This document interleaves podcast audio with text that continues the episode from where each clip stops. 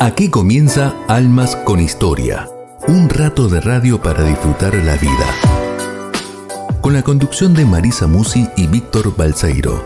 Hasta las 20 por BTR Radio.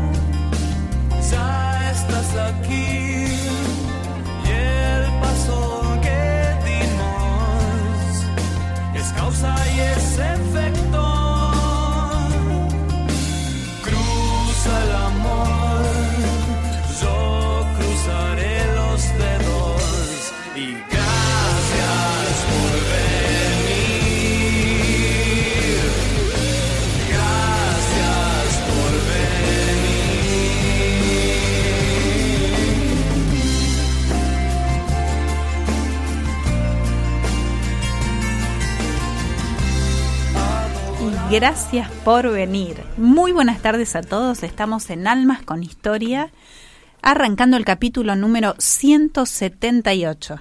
¿Qué te parece, Cholito? 178 emisiones de Almas con Historia. En este jueves, jueves, va de nuevo. Rewin en este miércoles 14 de junio Uy, se asustó señora. No, no, no, falta un día todavía para el jueves. Seguimos en el miércoles. Pensaba cuando dijo jueves dije, lo que, de todo lo que me olvidé entonces, todo lo que se me pasó. Efectivamente, todas las cuentas sin pagar. No, compromisos, viste, cafés, este, laburos. Dios mío. Dije, chao, estoy armando el programa de jueves.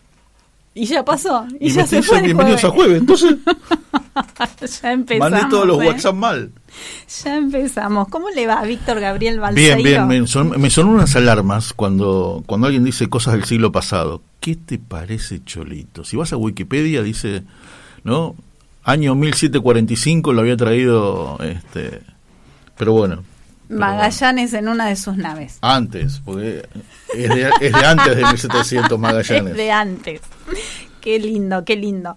Bueno, aquí estamos con mucho contenido para este miércoles 14 de junio. Vamos a estar invitando para celebrar el Día del Padre. Tenemos una pequeña sorpresa, hay una invitación linda, hay una linda propuesta de entrevistas sobre el Día del Padre. Hoy es la Jornada Nacional de Donación de Sangre. En unos minutitos estamos hablando un poquito acerca de esta jornada. No me diga. Y también es... el- Interesante eso, ¿eh? Interesante, Yo doné- imprescindible. Yo he donado, pero muchísimas veces, hasta que me bajaron la persiana y no pude donar más, por cuestiones de salud.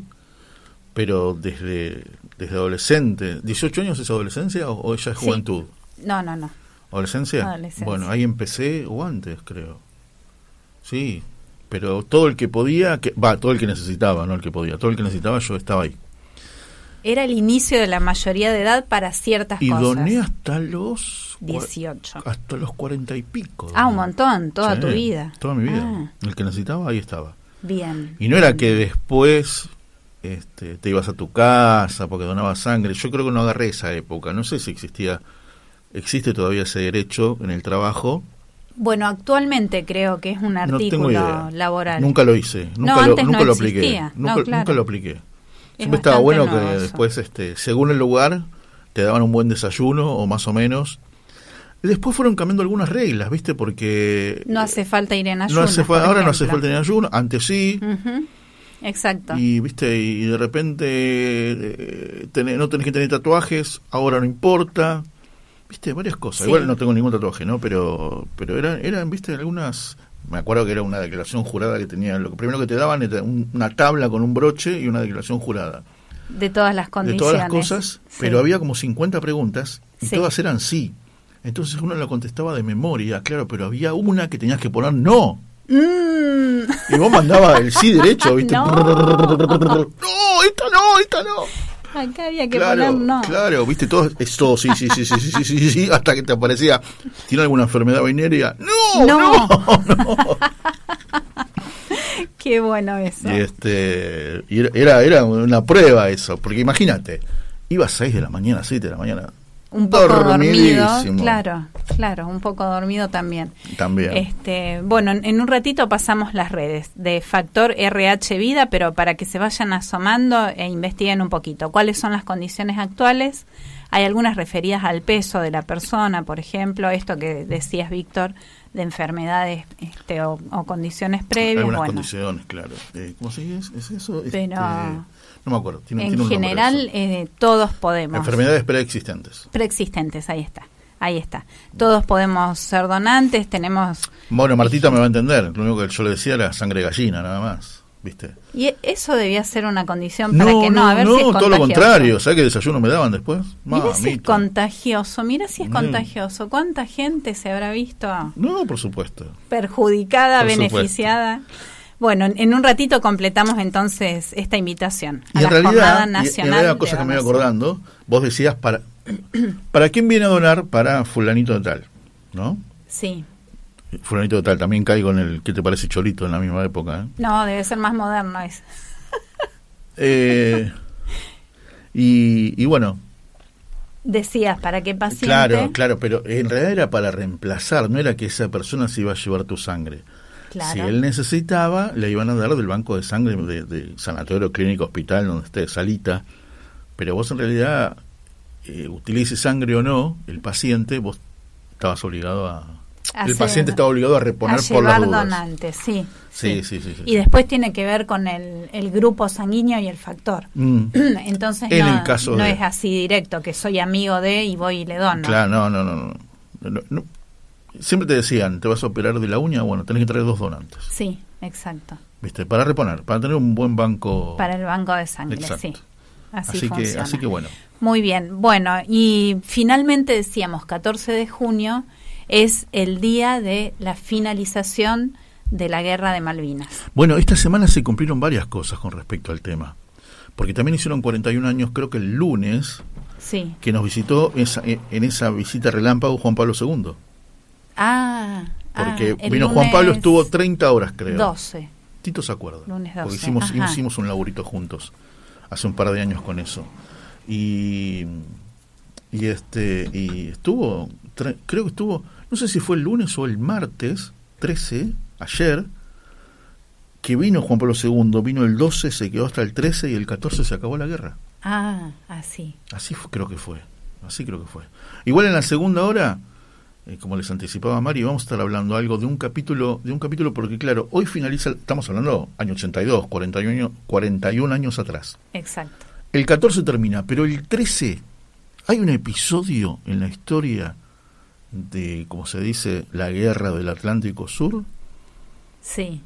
Hay un rescate, un soldado, soldado, ¿cómo se dice? Raso, salva a un sargento vamos a tener el protagonista. De los tantos actos heroicos de, nuestra gente. Un tipo, Buenísimo. Un tipo recontracopado, como dicen los pibes. Buenísimo, sí.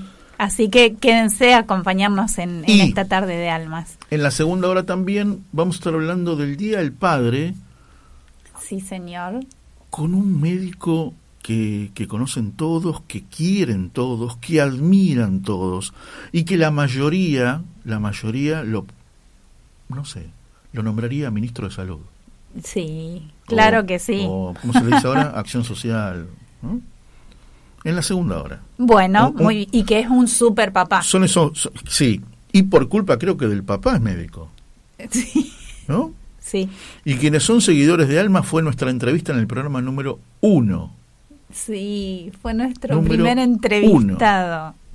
Y, y me estalla el corazón de, de amor con este entrevistado. Hay cuánta incógnita. ¿Lo vamos a dejar Ay, así, sin incógnita. revelar? XX. Bueno, quédese ahí, quédese ahí Quédese ahí, quédese ahí. Nos pueden escuchar a través de www.radiogrote.com o en la, en la aplicación de Radio Grote que se descarga a los dispositivos. Y en este momento estamos transmitiendo en vivo con cámara en el canal de YouTube que lleva mi nombre, Marisa Musi, y en el de Radio Grote. ¿Cómo se escribe? La- Musi se escribe M-U-S-C-I. Hablando de Sí. la semana que viene tenemos, eh, me iba, iba a decir secretos de alcoba. No, historias de consultorio, así se llama, ¿no? No le, no le cambie, Sí, no le cambie, no le cambie el nombre a las calles. Me intriga un montón de dónde vino ese acto fallido. Ahora No. en el corte le voy a preguntar un poquito más, Balseiro. Martita, llamame en el corte, así hablo con Ahora vos. conversaremos. Hablo con vos. No, Secretos de Alcoba es una sección histórica, ¿no? De- ¿De de- quién? ¿De qué programa? Dije, no, pero a ver, son, es- esos secretos de alcoba son historias. Secretos de alcoba son, eh, viste, en, en esas suites presidenciales, que ¿no? Eh, secretos de alcoba es la vida de, de los primeros magistrados. Secretos de alcoba, bueno, anteayer murió Berlusconi. Acá me Este, está sonando Roxana Tabuenca. No sé si usted No, quiere no, no, no, atender no, en este momento. No, no, no. Ah, Estoy, estoy, estoy al aire, no puedo. Un besito. Solo, solo, solo atiendo a Martita, vos sabés cómo es esto. Entre, entre sangres gallinas, este. Bueno, Pero- este, vamos a, a compartir este programa que se está filmando en Facebook de Víctor Balseiro, de Marisa Musi, de Radio Grote. Y si nos quieren escribir, aclarar un poquito lo de secretos de Alcoba o mandar cualquier otro mensaje, el WhatsApp de producción es 11 69 40 0708, 11 69 40 0708, o el de Radio Grote es 11 24 57 68 75. Muy bien. Dani Can- Martín, ¿Canciones? le damos la bienvenida. ¿Qué Usted dice? nos la da a nosotros. Muchas gracias. Sí, él ya estar estaba ahí. cuando llegué. ¿eh? Me parece que sí. Me parece que es al revés. Mm. Así que vamos a, a la canción que iba a invitar. Me encanta Destino San Javier. ¿Te gusta Destino San Javier? ¿Eh? Sí. Es, es, son los hijos de aquel viejo trío San Javier. Sí, señor. ¿eh? Dale, no te rindas. Primera canción en este capítulo 178 de Almas con Historia.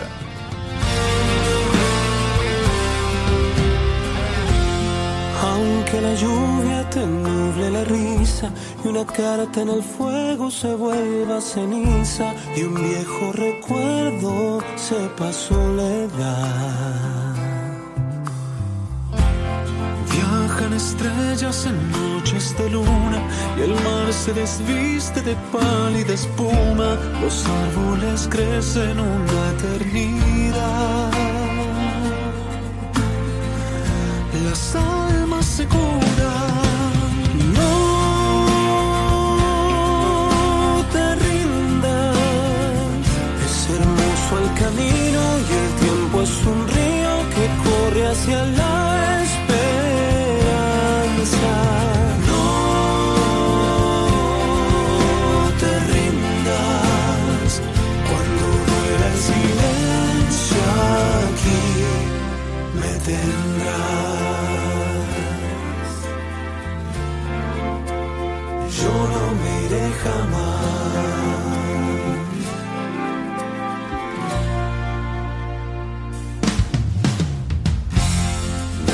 Otro día en los brazos del cielo, se escriben canciones después de un te quiero. Si un sueño se duerme, otro empezará. Las caídas se aprende de nuevo, crecemos más fuertes con horas de vuelo. La vida te enseña a encontrar la verdad. Las almas se curan. No te rindas. Es hermoso el camino y el tiempo es un río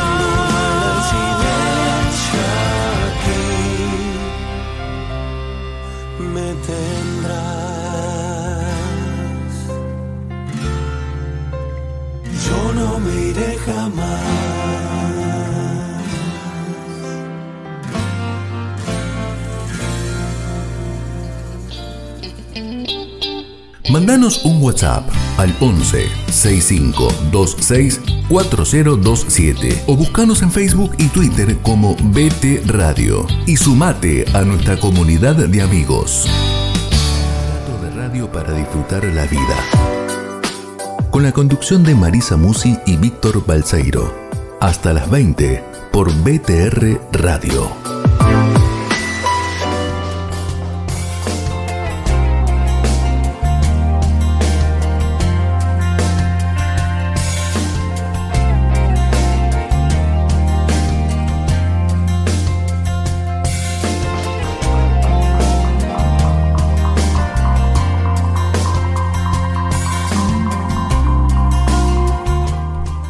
Prometido completar un poquito la invitación a la Jornada Nacional de Donación de Sangre, así que en la voz de una queridísima amiga del programa y amiga de la casa, Andrea Esteves Mirson, vamos a ver qué nos dice acerca de las redes. Ah, mira, a ver, a ver, a ver, ¿qué dice? Esa voz tan linda, ¿eh? Esa voz tan linda que... A ver, a ver, a ver. Hola, soy Andrea Esteves Milson, locutora nacional, y te quiero invitar a la próxima campaña de donación de sangre para el próximo 14 de junio. Busca más información en las redes sociales de Factor RH Vida. Allí podrás obtener más información. Es muy importante que todos nos sumemos. Con un donante se pueden salvar cuatro vidas. Dona sangre, regala vida. Súmate. Muy buena. Las redes Yo creo que hay personas que, que no tenés que aclarar, ¿no? Como ¿Quiénes diciendo, son? Andrés voz. locutora nacional. Y sí, sí, la verdad sí, que, ¿no? Y sí. Factor RH Vida son las redes eh, para buscar por internet, eh, donde están las condiciones, las invitaciones y los centros donde van a estar recibiendo a los donantes durante todos estos días. Así que, eh, Andrea, le agradecemos mucho a todas las personas que participaron de esta campaña y los animamos a investigar y averiguar un poquito. Nos animamos todos mutuamente para sumarnos a esta campaña, a esta Jornada Nacional de Donación de Sangre. Qué bueno. Y así en este cambio abrupto de tema, vamos a ir a pensar un poquito y a planificar este domingo, domingo Día del Padre. Día del DREPA. ¿Usted qué va a hacer? Yo voy a estar, sí, Ah, voy, qué voy a lindo. estar Le puedo preguntar Me entonces. puede preguntar. Vamos a preguntar, claro, porque a ver si todavía me dicen no y no Sí. la hago Sí, quedar- sí, ya están ¿Vas sobre para aviso, Junín? me voy para ¿Vas para Junín. Junín? Muy bien, listo. Señor papá, allá voy. Perfecto. Este, así que para quienes Yo eh, también tengo mi homenaje, ¿eh?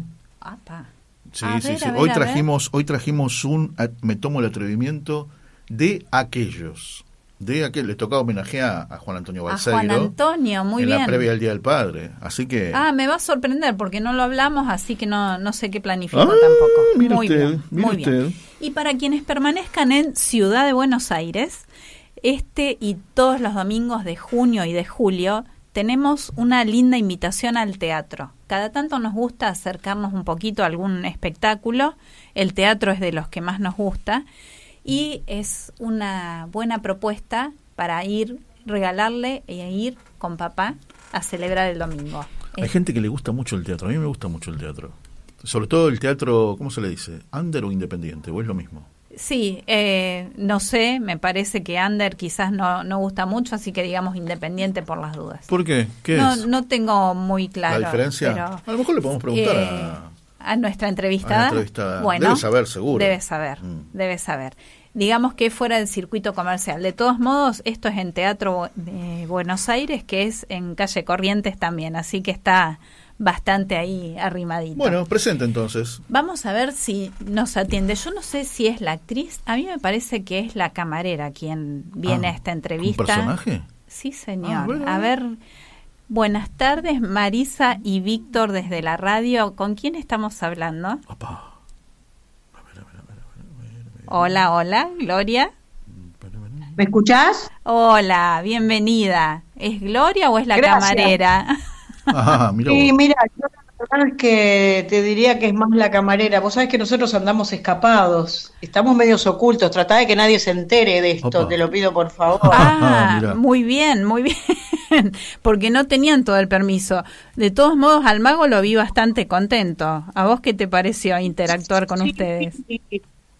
Y pobre, está medio desorientado, ¿viste? Pero se la rebanca. se la rebanca. Qué lindo, qué lindo. Muy buena idea tuvieron. Y mientras se la banca, eh, comparte algunos trucos que, que están muy lindos. A mí me gusta mucho la magia, sí. Y claro, pobre, porque él en realidad fue a estudiar, ¿viste? Lo que menos imaginó que se iba a encontrar con semejante banda de, gente ahí escapados de los libros y bueno, pobre, demasiado bien la lleva, pobre, ¿no? Exactamente, muy bien. Contemos un poquito, Gloria, eh, la obra se llama A Libro Abierto. Eh, libro abierto, libro, abierto. Libro abierto basada en personajes de Fontana Rosa, pero el tuyo particularmente no es de Fontana Rosa, es una sorpresa muy linda, contanos. Lo que pasa que no es que no sea de Fontana Rosa, en realidad los textos son de él. Yo lo que pasa que en su momento, cuando estos personajes escaparon de los libros, este, yo elegí como amante que soy, soy muy amante de, de Nini Marshall y soy amante de Gila. ¿Te acordás de Gila? Sí. Vos sos muy joven. Sí, Gila, qué grande. Yo era chico, lo pasaban en el viejo Canal 11, hoy Telefe. Sí. Gila, Gila que se ponga, ¿no? Escúchame, era un una sola persona con un telón blanco atrás y, un, teléfono. un teléfono. Y las caras que ponía me encantaba desopilante, desopilante. Y entonces en función de eso, yo lo tengo tan recordado. Tal cual.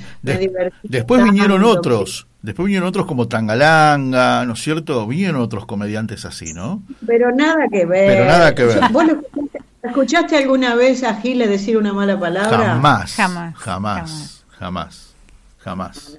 era, era, aparte los monólogos eran desopilantes, el monólogo de la sí, me encantaba. Le dice, le dice a la mujer, la mujer le dice, mi mujer me dijo un día, o la vaca o yo, porque me saqué una vaca en, en una kermés. Sí. Y me la traje, y me la traje para casa. Y la puse en el hall. Y un día mi madre, mi mujer me dijo, o la vaca o yo. ¿Y? O si me quedé con la vaca. Son, son amores distintos. Totalmente. genial. Genial. Muy bueno, muy bueno. La verdad que las risas de, todo el público eran increíbles. Fue muy lindo disfrutar y, preparar así. Pensábamos para el Día del Padre. Es una muy buena propuesta. E invitar y acompañar a papá a disfrutar de este espectáculo. Esa, exactamente, lo que yo le decía, este es el Día del Padre. Bueno, llévalo a tu papá al teatro, coman, eh, hasta tienen un tiempo de dormir una siestita y después se van al teatro. Cierto. Con el frío que hace, con el frío que hace, ¿dónde van a estar mejor? ¿O no? Exactamente. Hacenos la invitación completa, Gloria, teatro y horario. ¿Cómo no? Bueno, estamos en el Teatro eh, Buenos Aires, que está ahí en el, en el, en el corazón de de Corrientes, justo Rodríguez Peña, un pasito de, Callao, tienen el subte. Rodríguez Peña 411 a las 8 de la noche. Vamos a estar, tengan presente, todos los domingos que quedan de junio y todos los domingos de julio. Libro abierto, obra basada en, cuentos de Fontana Rosa. Como les decía, hay personajes que se han escapado de los libros y decidieron mostrarse, buscaron un director, que en este caso es Raúl Mereñuc, el que, digamos, el inventor de todo este rejunte, eh, que, se juntan en, en, un bar literario, en esos bares que tiene Buenos Aires, junto a, sus, a su librería, siempre hay un barcito donde la gente se sienta a leer este, tranquilamente, como si fuese una biblioteca, pero con bar, ¿no? Exacto. Eh, sí, tiene, tiene esa, esa mística. Y bueno, y te voy a contar quiénes son mis compañeros. sí, por favor. Marcelo Bianco, Guido Chimigliano, Florencia Bermus, Pablo Zamaja, que es el, es el mago, eh, Luis Alfie, Raúl Mateos, también tenemos una asistente de dirección divina, Guadalupe Bolognino, que es una genia también, y bueno, y nuestro director, por supuesto, como te decía, el hacedor de todo esto, este, el que el que un día decidió cómo, cuándo y dónde nos deberíamos juntar, ¿no? Muy bueno, muy bueno. Y al final de la obra compartían un poco eh, la satisfacción del público, cómo les hace llegar la, la, alegría de haber vuelto al teatro presencial. Ya todas las obras eh, sobre el escenario y a un paso del aplauso, que creo que todos estábamos necesitando y celebrando eso. Y la prueba está que, mira, vos sabés que yo, no me da vergüenza decirlo, vivo acá en, Devoto, por, por ahora del lado de afuera. Del lado afuera, eso es, pregunta clásica, vos viste cómo es eso. Muy bien. De que me pregunten por la duda. Está muy bien, está muy este, bien. Este, entonces, eh, hacía rato que no iba un domingo al centro. Ah, mira y me impactó, sí, yo soy, además de, actriz y de cantar, soy milonguera, me gusta mucho, y entonces salgo a milonguear los domingos, pero salgo temprano, me gusta, la, la, la, pandemia nos ha dejado cosas, costumbres muy, muy distintas a lo que estábamos. Es cierto este, eso, es cierto. ¿viste? Es cierto. Eh, yo empecé, empecé a, a, disfrutar de, de, las salidas más temprano, a pesar de que mis shows y eso siempre son, son de noche, pero bueno si puedo evitarlo, lo evito. Y más en el invierno, ¿viste? Pero el domingo, este, estos dos domingos que he tenido que ir, por supuesto, al centro, me impacta la cantidad de gente que anda en el centro un domingo ah, a las nueve de la noche. Porque le cuento a la gente que la hora dura solamente una hora diez, con lo cual, si van a las ocho, que empezamos bastante a tiempo, ya nueve y cuarto están afuera, pueden ir a cenar o volverse tempranito a casa. Sí, sí, sí, este, sí. Así que es un buen horario. Diste, Gloria, diste, diste a ver en la tecla, a ver, eso de, de la pandemia. ¿Pensás, porque se me ocurre ahora, no sé, te lo consulto vos, ¿pensás que la gente después de la pandemia, apenas se abrieron las salas, buscó reírse? ¿Buscó obras que te hagan reír y no dramas? Ah, mira, no sé, yo no puedo decir eso. Lo que sí te puedo, lo que sí te puedo confirmar es que la gente elige salir. La gente elige salir, ir a comer, ir al teatro, al cine, disfrutar. Salir, porque la experiencia de estar encerrados, este, fue una experiencia muy dura para todos.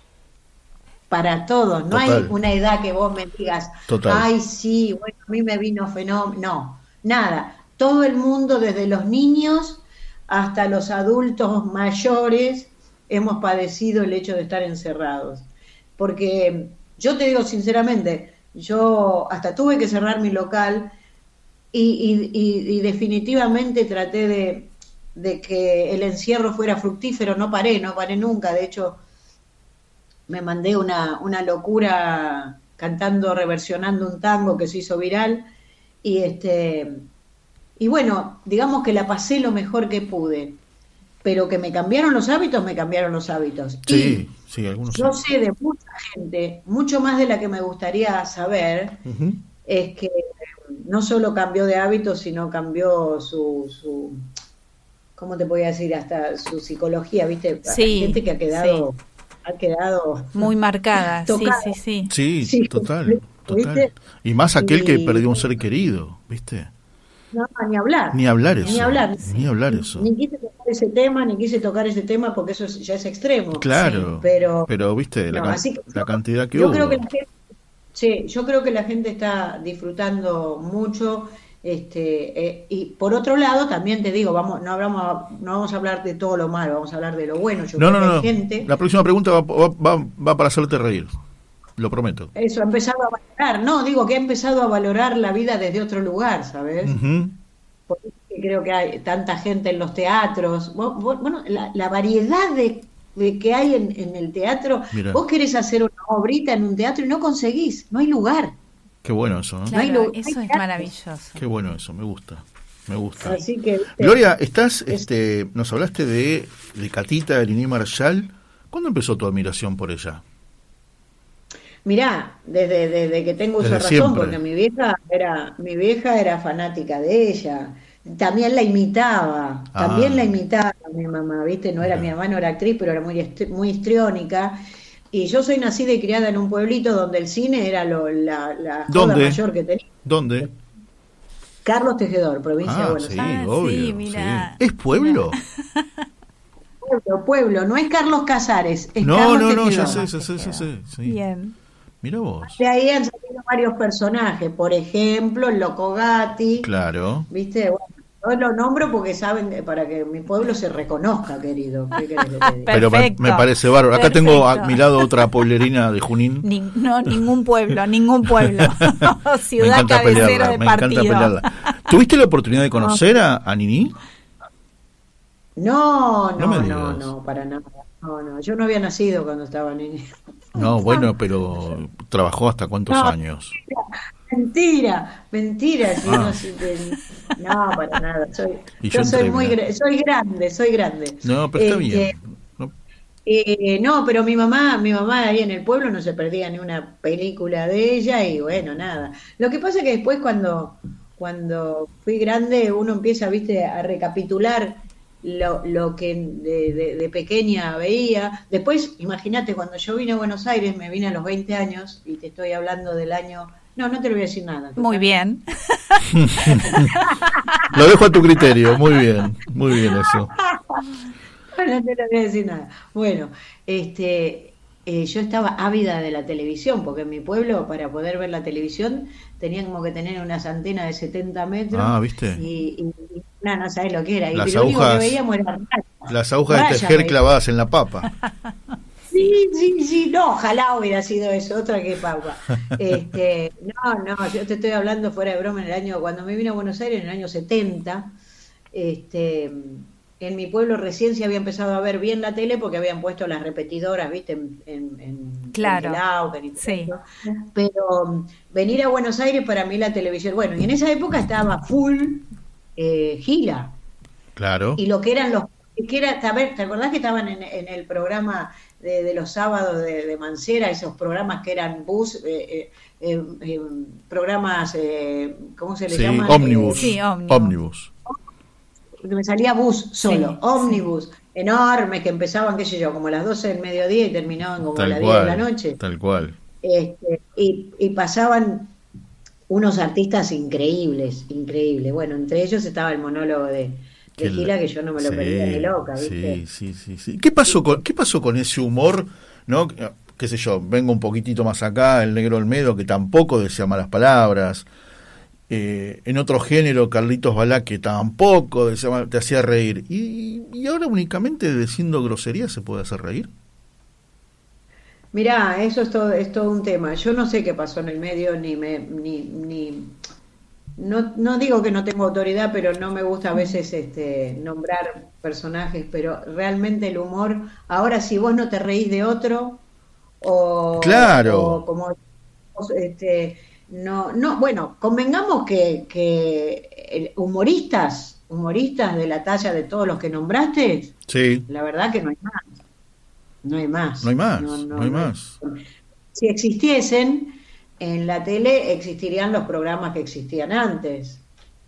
Claro, ¿Viste? claro. Sí, Entonces, la- la- sí, sí, sí. Ahora se ha puesto de moda el stand-up, que a mí me encanta, ¿viste? La verdad que, que admiro a los, a, a los que tienen la capacidad, porque el stand-up eh, no solamente lo decís, sino tenés que escribir. Tal cual, Este, tal es, cual. es un humorismo completo, pero eh, no, no, no, la clase de humor que se hacía antes. Pero bueno, no sé si está bien o está mal. El tema es que, viste, los tiempos van cambiando. Eso. Vos ves, por ejemplo, ponés volver, ¿no? Y ves, como decía mi vieja, los uruguayos, Sí, ¿no? sí, Ah, Que te hacían reír solamente con los gestos, ¿no? Con los- Madre mía. sí. Madre mía. Eduardo D'Angelo y el hombre del doblaje. Ricardo Spalter. creo que la- Sí, Madre mía, y yo creo que la mitad de lo que hacía esta gente, eh, como digo yo, lo hacían en carne viva, o sea, me imagino que le salía, la mitad de las cosas que hablaban eran espontáneas, total, total. eran Sí, espontáneas, sí, no sí. creo que mira que tuviesen ningún libreto. Bueno, el negro también, eh, eh, Alberto Olmedo, Sí. eh, la mayoría de las cosas que decía eran Sí, improvisación. Sí, sí, sí. total. ¿Te gusta? total, pero bueno. ¿Te gusta hacer reír al público? ¿Lo disfrutás cuando el público se ríe o de repente hiciste una acción y de repente te aplaudieron? Sí, ¿Cómo lo disfrutás eso? Sí, me gusta hacer reír en la vida, en la vida, en la vida. Yo soy, yo soy medio payaso permanentemente y de todo, de la mayor, como digo siempre yo, no es que yo me, me tome la vida en joda, para nada. No, no, no, Eh, no, no.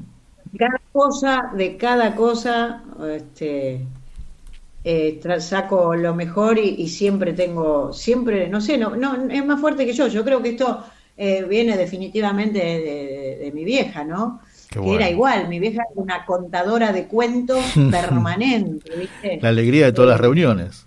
Que, ¿no? Totalmente, sí, sí, sí, sí. Vos sabés que eh, ahí en, en el hotel, cuando llegaban los viajantes, mi vieja se surtía, así como yo los recibo ahora por WhatsApp, Sí. mi mamá los recibía, venían los viajantes y decía, ¿qué cuentito nuevo tenés? ¿Qué Ah, cuentito tiene doña? Genial eso.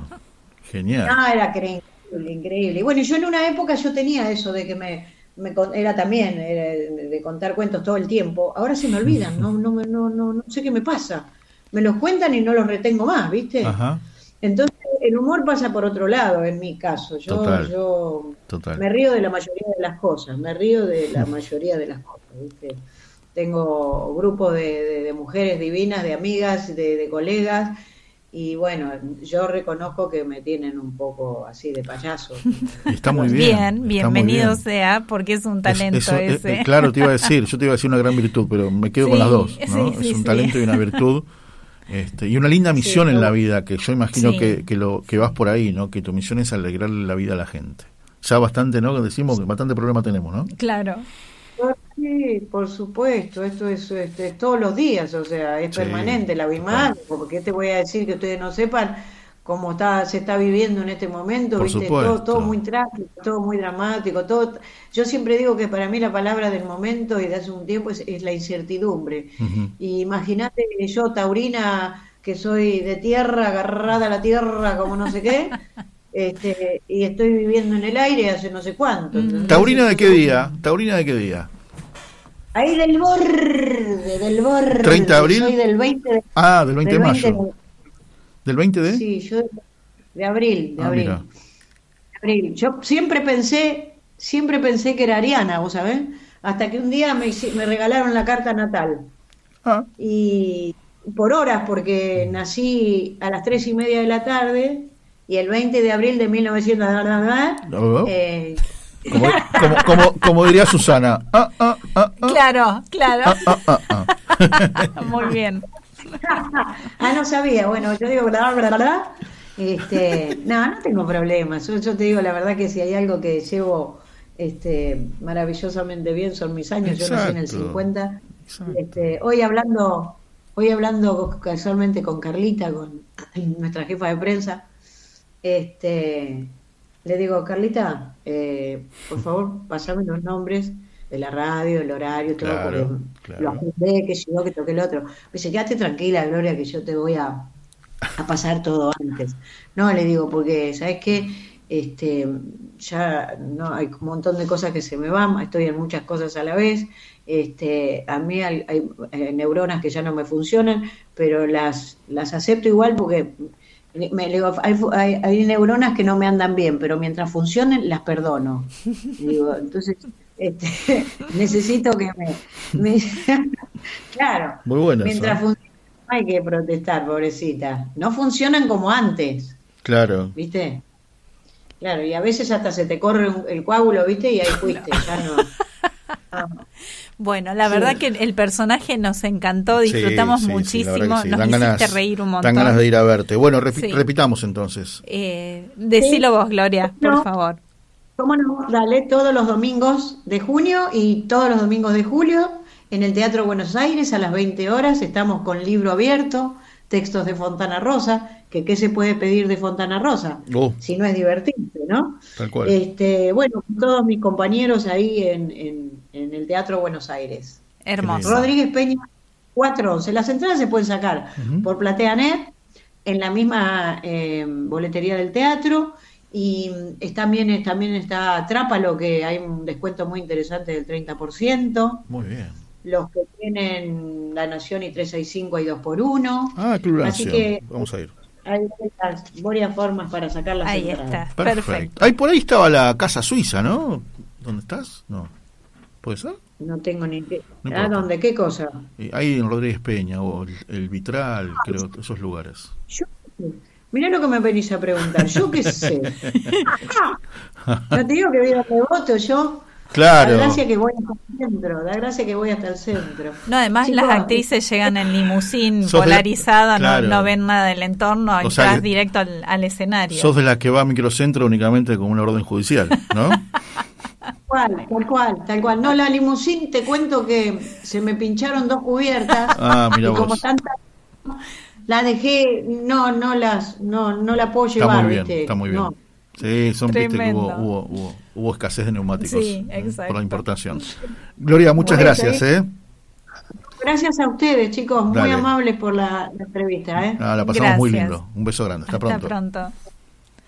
Vos sabés que nombrabas recién los uruguayos por el tema del humor y me acordé, cuando terminó la obra, que es real, termina bastante tempranito, nueve y pico, fuimos a cenar a una pizzería ahí famosísima de las de calle Corrientes. ¿Y qué te cuento que estábamos en mitad de la cena y aparece la selección sub-20 y un ¿Cuándo montón de esto? hinchas el domingo a la noche? Ah, claro, salieron campeones de mundiales. Salieron Le ganaron la final a Italia. Habían estado celebrando en el obelisco y bueno, y fueron, lo, lo y fueron a la pizzería esa que se llama. Gurí, Gurí. que eh, tiene una banderita italiana Son importante. Pero encima los uruguayos le ganaron la final a Italia. Exacto. Ah, qué lindo. Exacto. Qué lindo Así momento. que fue un momento muy divertido, muy muy divertido. Bueno, canción y cuando volvamos tenemos un momento M&M con, varios temas, ¿no? Con varias aristas. Muy bien. Bueno, canción 2. A ver, canción 2 según la playlist que armó Marisa Musi. M-U-S-C y Vuelvo. Jorge Rojas. Muy linda canción.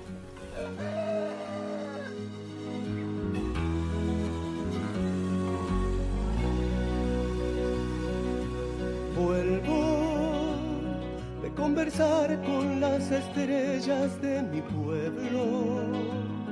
¿A dónde voy cuando me falta algún consejo?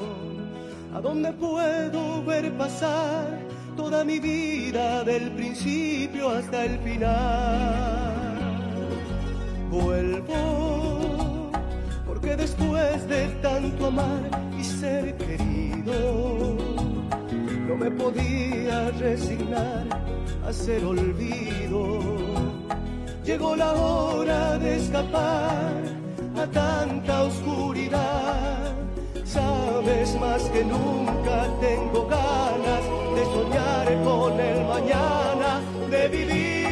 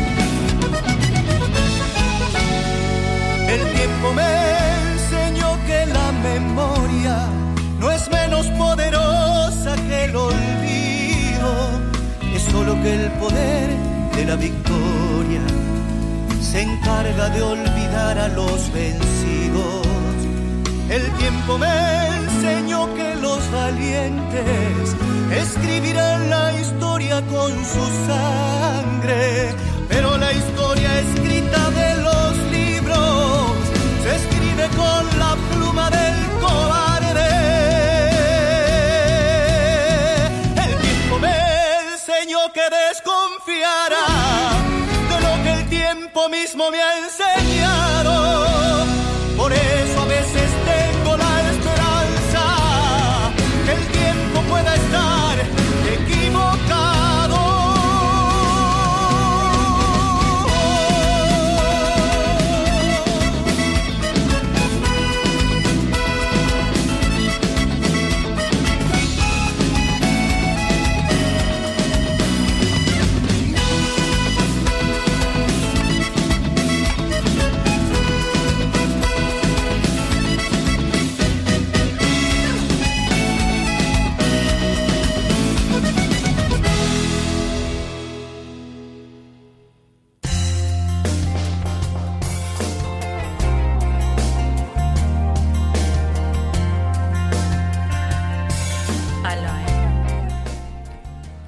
Siempre hay una historia para contar y en este caso se cumple con creces, ¿no? Porque estas historias de consultorio, que la verdad que fue una idea del propio Doc, ¿no? Porque, a ver, fue columnista Josefino, nos hizo la Industria Nacional de Santos, y, este año decíamos, no, pero nosotros queremos este, que, que esté, seguirte teniendo. Y, y bueno, y él mismo se hizo el lugarcito, nos presentó algo muy tentador como esto, y la verdad que está teniendo una repercusión muy bonita, muy linda. Les contamos que eh, recién en la canción, en la canción anterior de la tanda, Estoy re conmovida todavía, la no- verdad que nos, fue llamó, muy, muy nos llamó. Luis Riganti, ¿no? del programa anterior, Huellas en la Arena, Gracias, Luis. para expresarnos todo, el- todo el- eh, también cómo él, su corazón había, se había conmovido con esta historia. Y, y bueno, querido Luis, es así, es así. Impresionante. Y los mensajes que están llegando a Ofe, gracias, Patri, Pablo.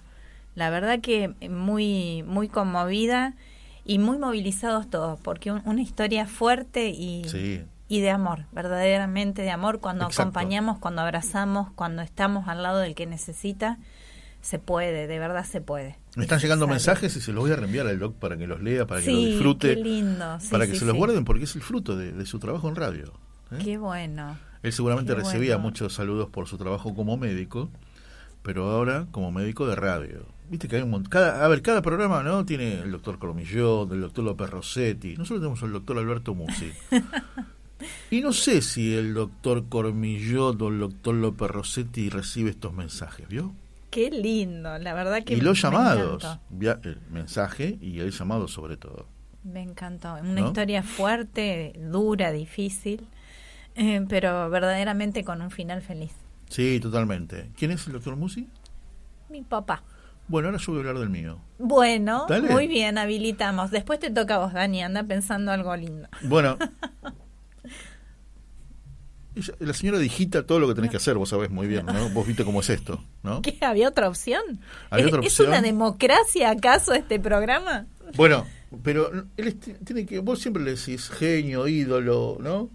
Las manos mágicas. Las manos Hace mucho que no te agasajo con eso. Claro, Las manos este, mágicas. coloca pasacalles, No, ¿no? afiches. Estás trabajando en eso Sí, también. sí, sí, sí. Solo le falta trabajar de la empanada en la esquina, ¿viste? Éramos Del disfraz. tan pobres.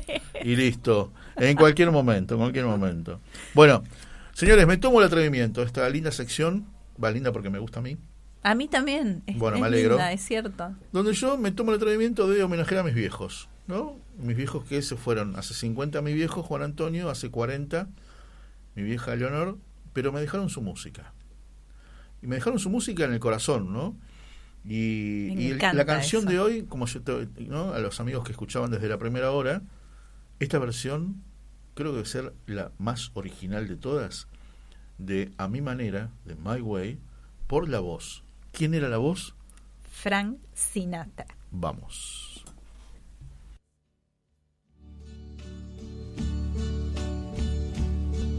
And uh, now the end is near, and so I face the final curtain.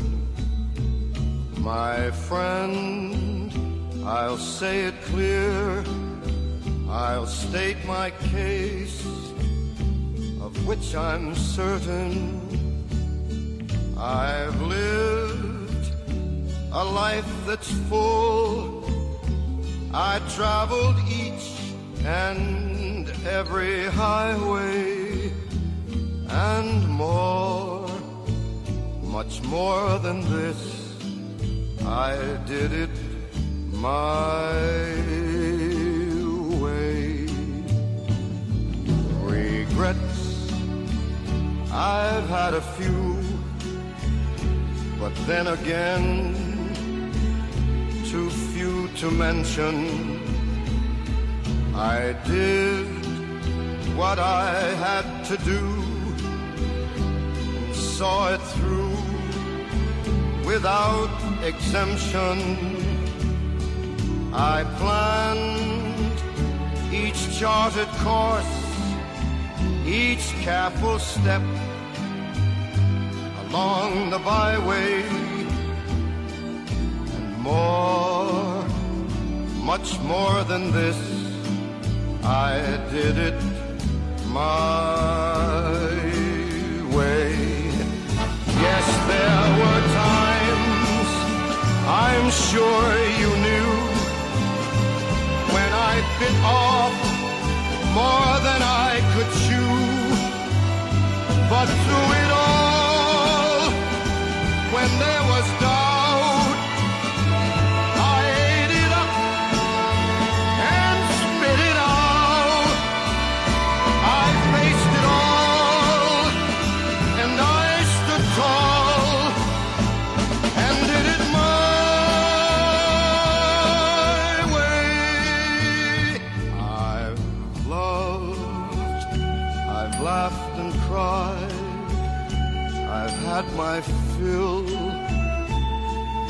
share of losing, and now as tears subside, I find it all so amusing to think I did all that.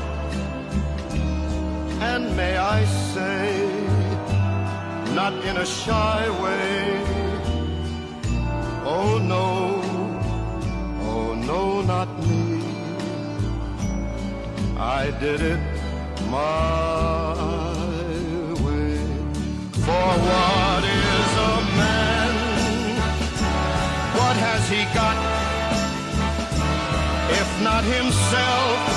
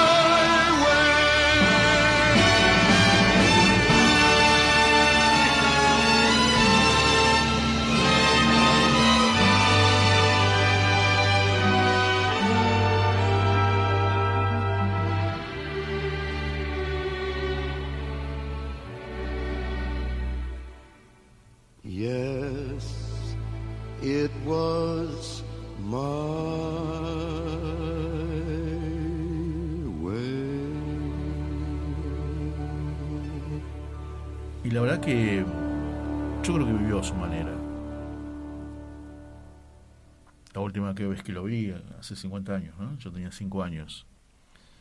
Y creo que sí.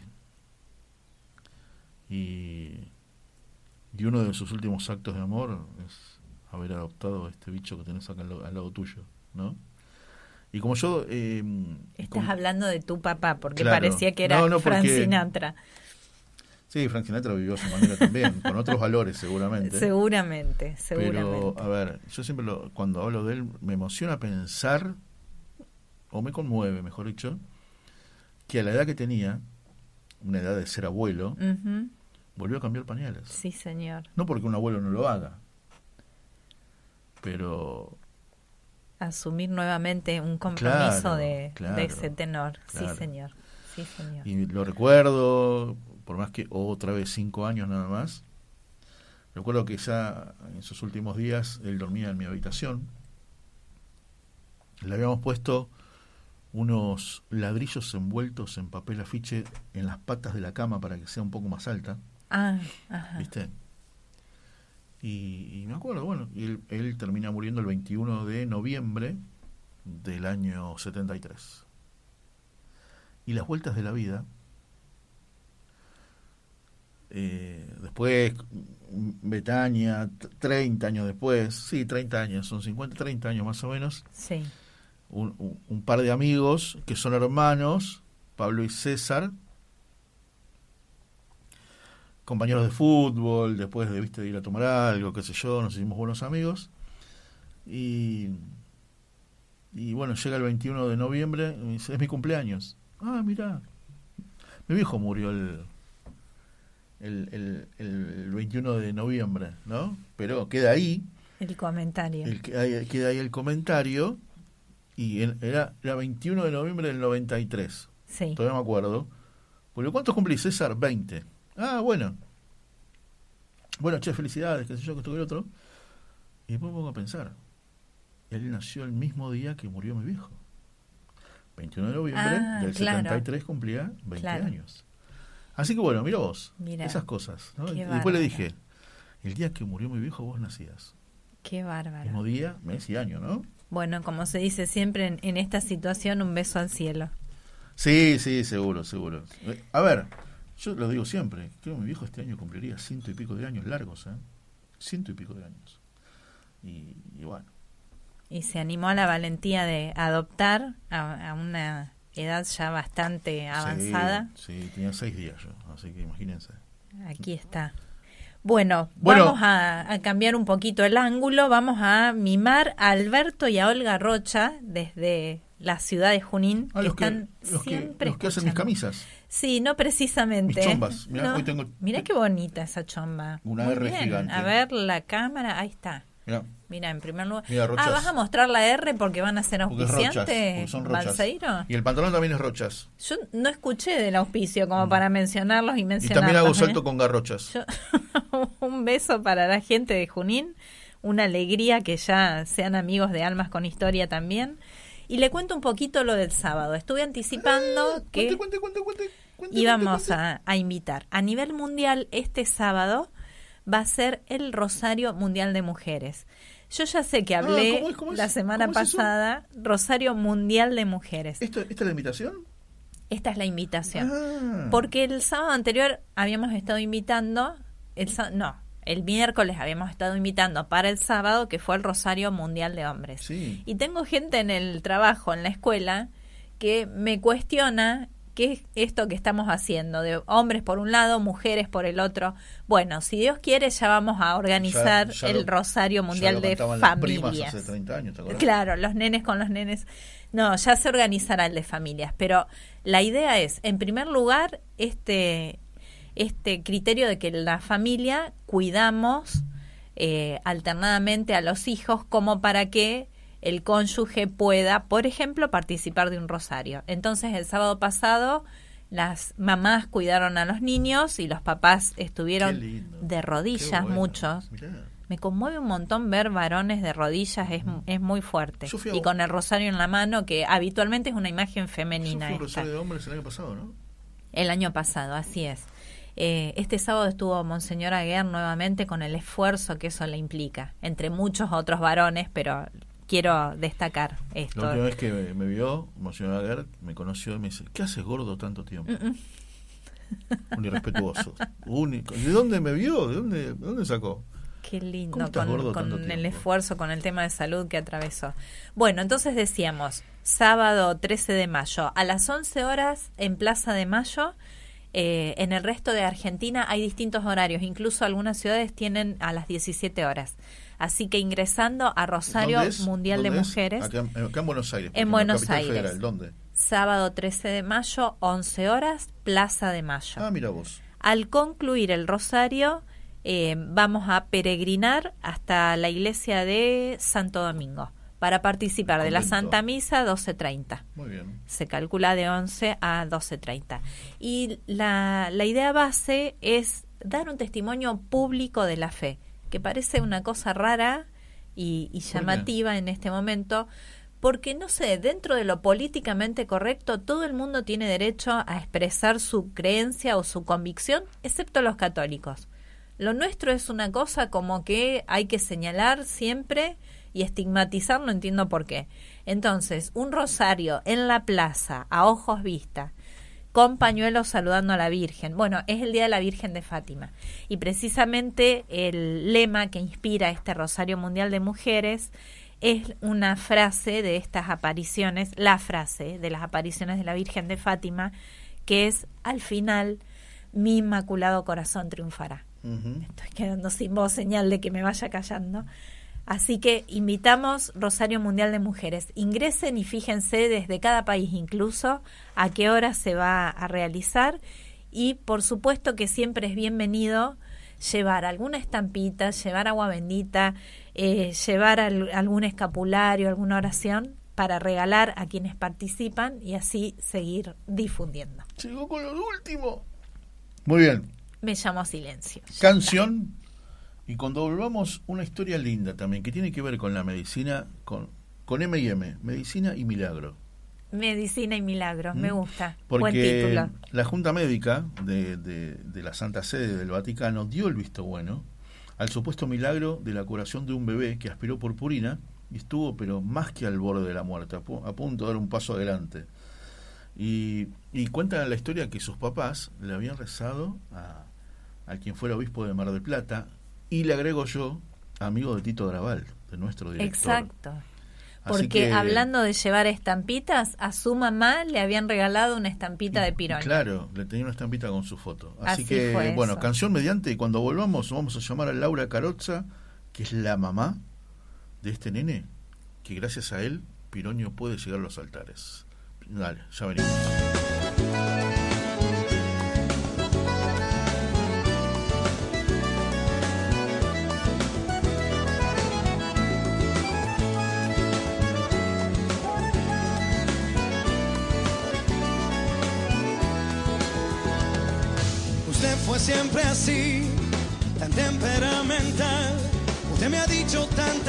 Que jamás podré olvidar. Usted me hizo mí pensar, aunque sea tarde ya lo sé. Le agradezco que haya sido todo lo que fue. Porque usted me hizo enfrentar con lo peor de mí.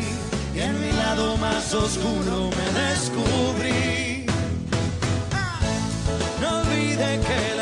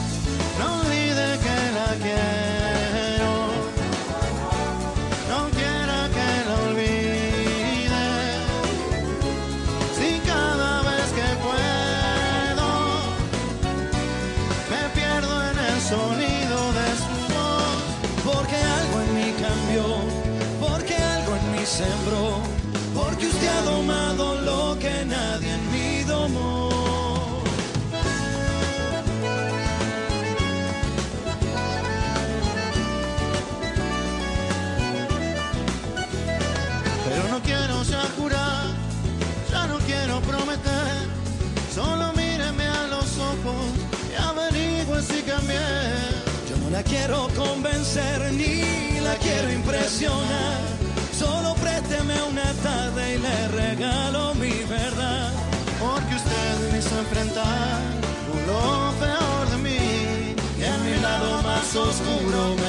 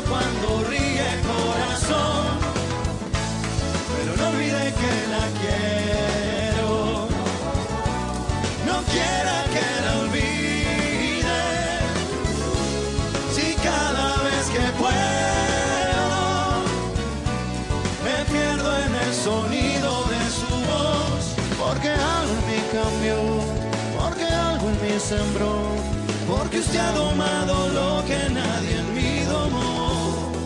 Porque a partir de hoy no es el mismo el corazón. Porque usted ha domado lo que nadie en mí domó.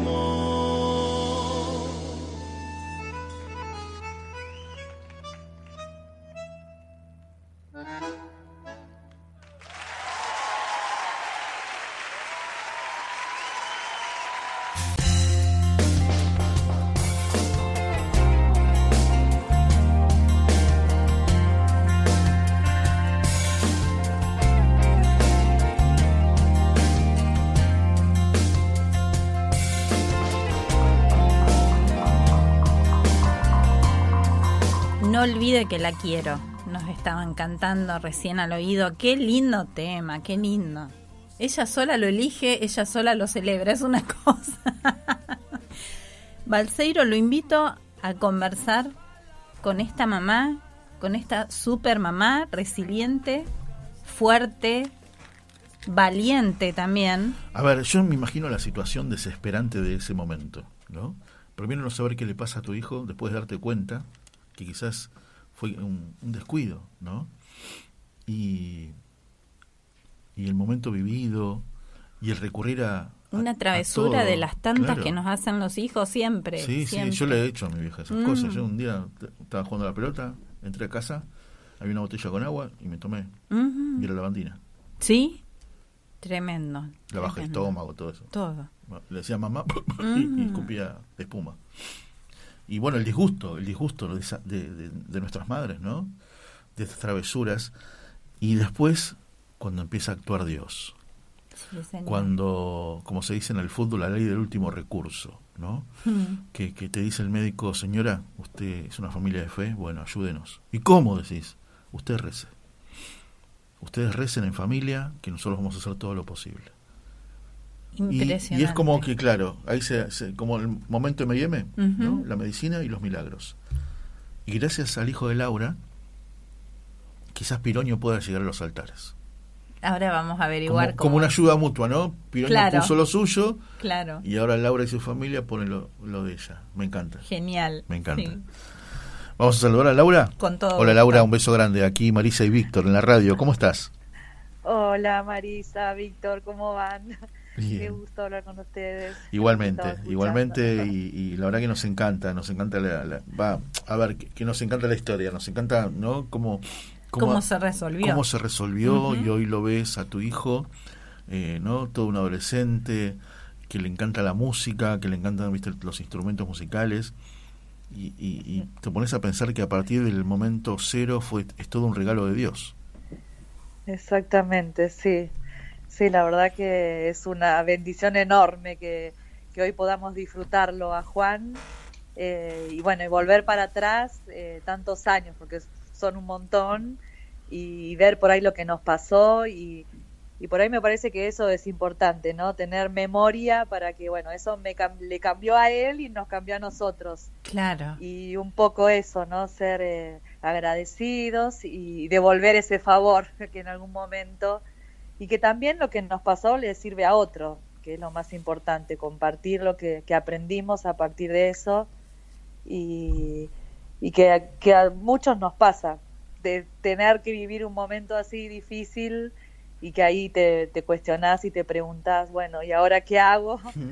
y, y así que bueno, fue, fue la experiencia que nos tocó vivir y que, que hoy les puede servir a muchos también. Laura, que- Juan Manuel tenía 15 meses cuando aspiró purpurina. Y Exactamente. Ahí decías lo que tenía- aprendimos a raíz de eso. Sí, contanos un poquito.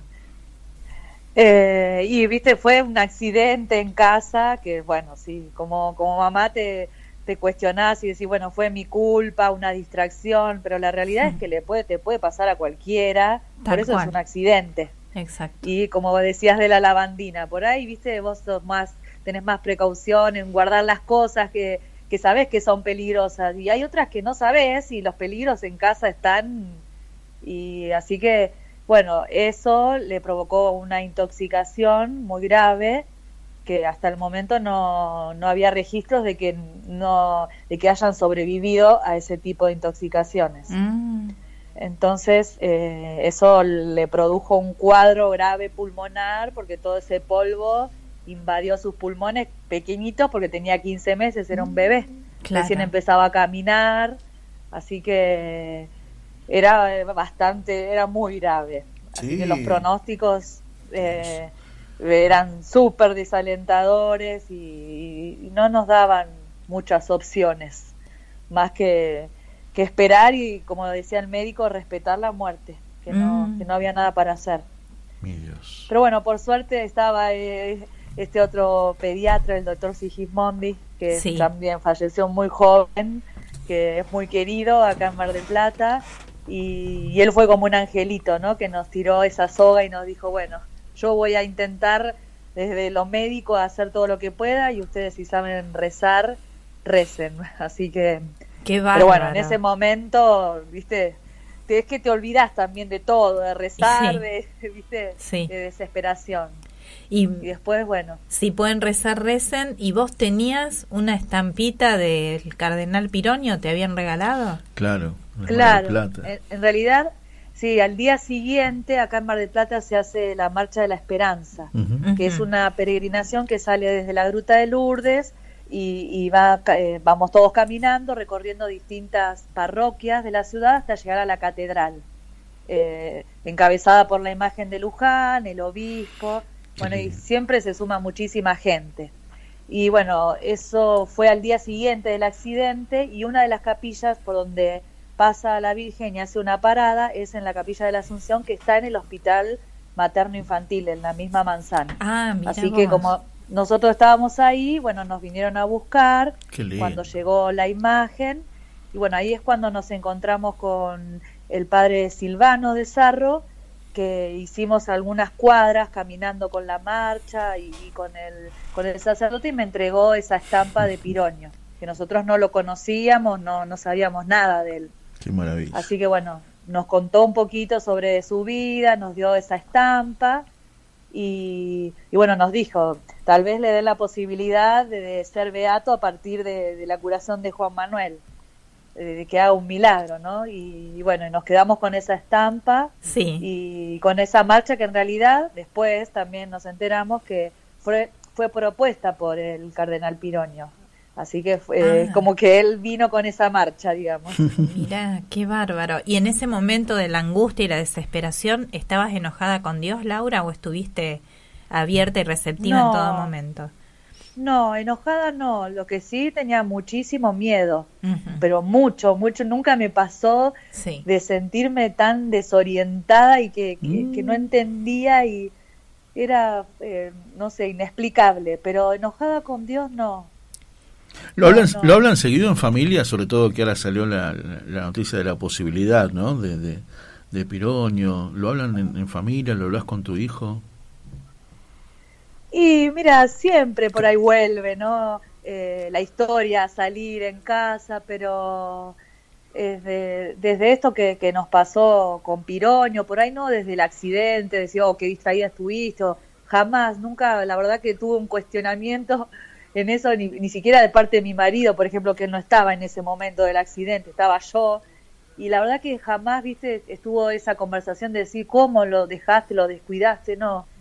Eh, lo que sí, viste, hablamos de, de, esto, lo lindo, lo, lo grande que nos pasó, ¿no? Porque Juan fue creciendo sin tener ningún recuerdo de lo que le pasó, ah, eh, mira, más que de lo que, porque era tan chiquito que no se acuerda nada, o sea, solo sabe lo que le pasó a partir de lo que nos escucha contarlo, que lo hemos contado un montón de veces, y ha vivido eso, por ahí al principio, viste, le ha tocado vernos por ahí un poco nervioso porque cada vez que repasás esas cosas, viste, son difíciles y te vuelven los sentimientos y pero pero sí esto de, de valorar que bueno, que a partir de eso, viste, eh, aprendemos y nos, nos fortalecimos en la fe, que es eso lo más importante. Sí, qué sí, bueno, Qué bueno. Aparte siempre volvemos a Luján, eh, que allá están los restos, entonces vamos a, en febrero a la misa que le hacen por su fallecimiento, siempre que, que, está la peregrinación también que va de Mar del Plata, allá también tratamos de ir,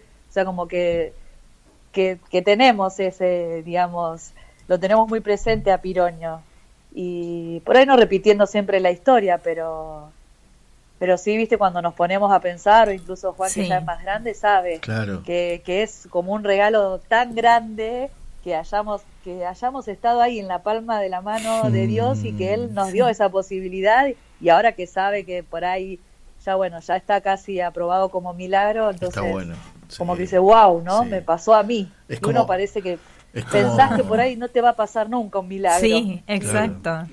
Es, como cerrar una, una muy linda historia, ¿eh? que tuvo sus todos sus matices, ¿no? Sí. Y ahora Piroño, si va a los altares por Juan, ¿no?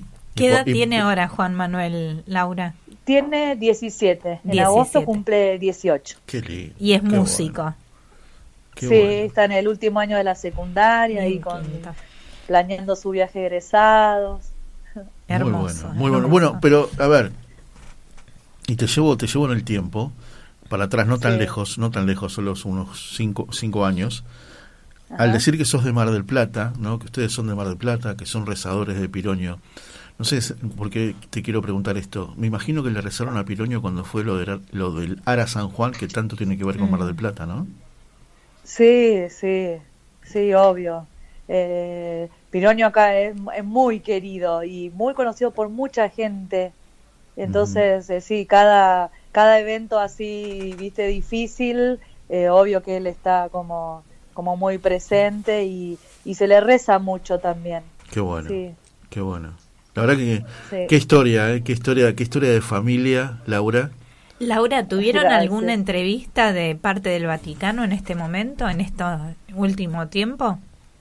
Como para no, preguntarles. En este, no, en este último tiempo no. Uh -huh. No, sí, en su momento había venido el padre Giuseppe Tamburrino, que era eh, el postulador de la causa y que él sí vino de Roma a, buscar todos los documentos e informes y, y, bueno, y estuvimos con él acompañándolo a los distintos médicos y acá en el hospital, pero después de eh, comunicación directa con él no, sí también con la vicepostuladora de la causa acá en Argentina, que es Beatriz, así que más que eso, no, todavía como que, como faltan algunos pasos, viste, siempre con mucha prudencia, claro, entonces... Sí, claro. sí, sí, tal cual. Por ahí la ansiedad nos gana y pero de todos pero modos bueno, los médicos en su momento lo describieron de esa manera la recuperación. Fue milagrosa sí sí sí no en el momento viste cuando sucedió pero después eh, cuando incluso nos acercamos con ellos a pedir todos los informes y sí decían no la verdad que yo no tengo explicación de cómo de, es, el día 3 de diciembre tenía esta placa y, y, al 5 de diciembre ya le estábamos sacando el respirador. Entonces, eh, bárbaro, de alguna manera, rapidísimo. que ellos no tengan explicaciones, decir, bueno, fue un milagro. Aparte sí. de sí, sorprendidos porque cuando se mandaron a hacer esos análisis a la plata de sangre para ver cuántos metales tenía en su sangre mm. y no se encontró nada, eso fue como, wow, ¿qué pasó? Estuve leyendo no. por ahí que el peligro era que esos metales podían como detonarse, como hacer una pequeña explosión, ¿no? Dentro del pulmón y lo que él eso le provocó en el pulmón eh, sería como una neumonía química. Lo, como me, a mí me explicó el médico que era lo mismo que le pasó a los chicos de Cromañón, que ese humo ah, le calcinó sí, los pulmones, bueno, lo mismo le pasó a él. Ese polvo que invadió sus pulmones le, le, le o sea, le lo lo limitaron en claro. su respiración, en su, en su, capacidad, o sea, solito no podía respirar. Claro, aparte eh, pulmones de un nene de un año y medio, ¿no? Chiquititos. Claro, aparte. Además. Sí, sí, ¿Y hablamos de cero secuela? Cero, absolutamente, oh. nada. O sea, Mirá. no tiene ninguna, nada que le haya quedado, incluso tampoco, o sea, no tiene ni asma, ni ningún problema respiratorio asociado a eso y a nada, porque es un chico aparte hace deportes, eh, nada, no tiene ninguna ninguna secuela. Yo después he, he, tenido que llevarlo a hacer controles con claro. distintos médicos claro, para sí. que lo evalúen Uh -huh. y me preguntaban por qué lo llevaba porque no, no entendían por qué tenía no que hacerle tanto nada. control. Qué bueno, No, qué, no. qué bárbaro. O sea, eso. Piroño dijo, bueno, vamos a hacer el milagro, pero el milagro en serio, completo. ¿no? Completo, Sí, sí. de punta a punta. ¿Cuánto tiempo. ¿Cuánto tiempo tardó en recuperarse, Juan? Y el accidente fue el primero de diciembre y el alta lo tuvo el 13 de diciembre.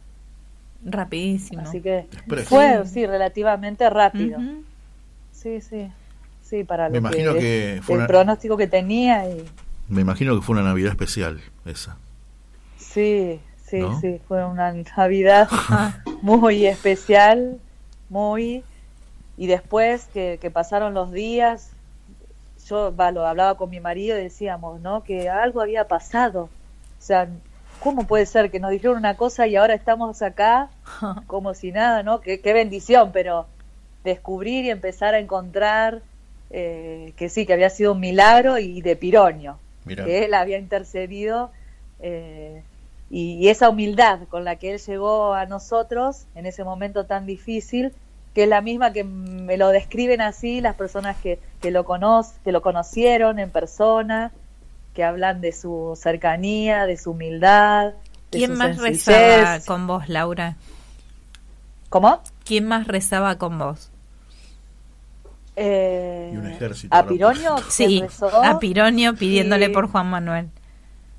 eh, y también recé con mi marido porque yo leí la, la oración estando con él, eh, sentados frente hacia la terapia donde Mm. estaba eh, Juan Manuel y ahí es cuando yo recé la oración y me impactó su historia eh, y dije es esto, tengo que él, él me va a ayudar, así que Claro.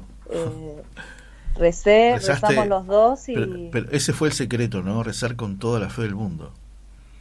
sí, con todas las fuerzas, Con sí, toda la sí, fuerza, sí. sin duda. O sea, es esto, así, confiados, no, no hay duda. Qué bueno. No, No, ya no veo, ya veo. Si cero secuela.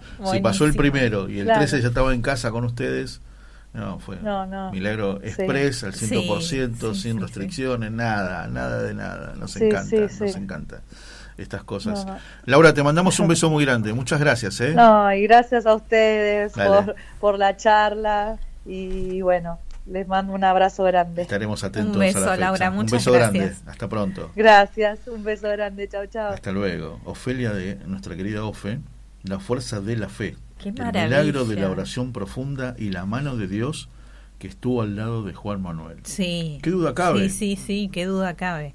Y además sosteniendo a los papás que atravesaban Sí, esto, que es muy un difícil. año y medio, chiquitito, Claro. chiquitito. En fin, bueno, ¿hacemos música? Bueno, muy y cuando bien. volvamos, nos vamos a San Juan, no hace falta pasaporte, no, no podemos ir en, Bueno, en una de estas me gusta. low cost. sí, muy bien, muy ¿Te bien. parece? Bueno, la, la idea es, a- es allí llamar a Paola Miers, candidata a Provida, muy activa en la lucha Provida, Ujú. y ahora candidata a gobernadora de San Juan. Otra valiente señora. Tal cual. Allá O como vamos. dice un amigo mío, Sí, Argentina país es Provida. El aborto es Ciudad de Buenos Aires. cae la nieve. Deja que pase el momento y a querernos. Jamás la lógica del mundo nos ha dividido, ni el futuro tan incierto nos ha preocupado. Una vez los dos dijimos hay que separarse. Más deshicimos las maletas antes de emprender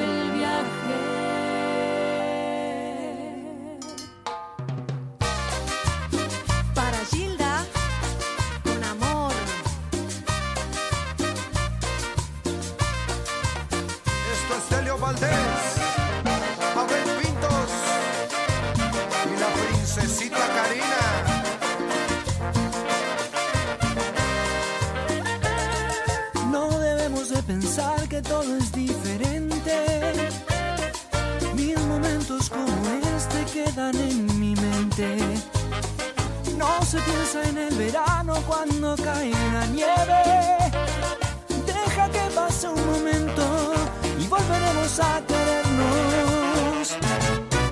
La lógica del mundo nos ha dividido y el futuro tan incierto nos ha preocupado.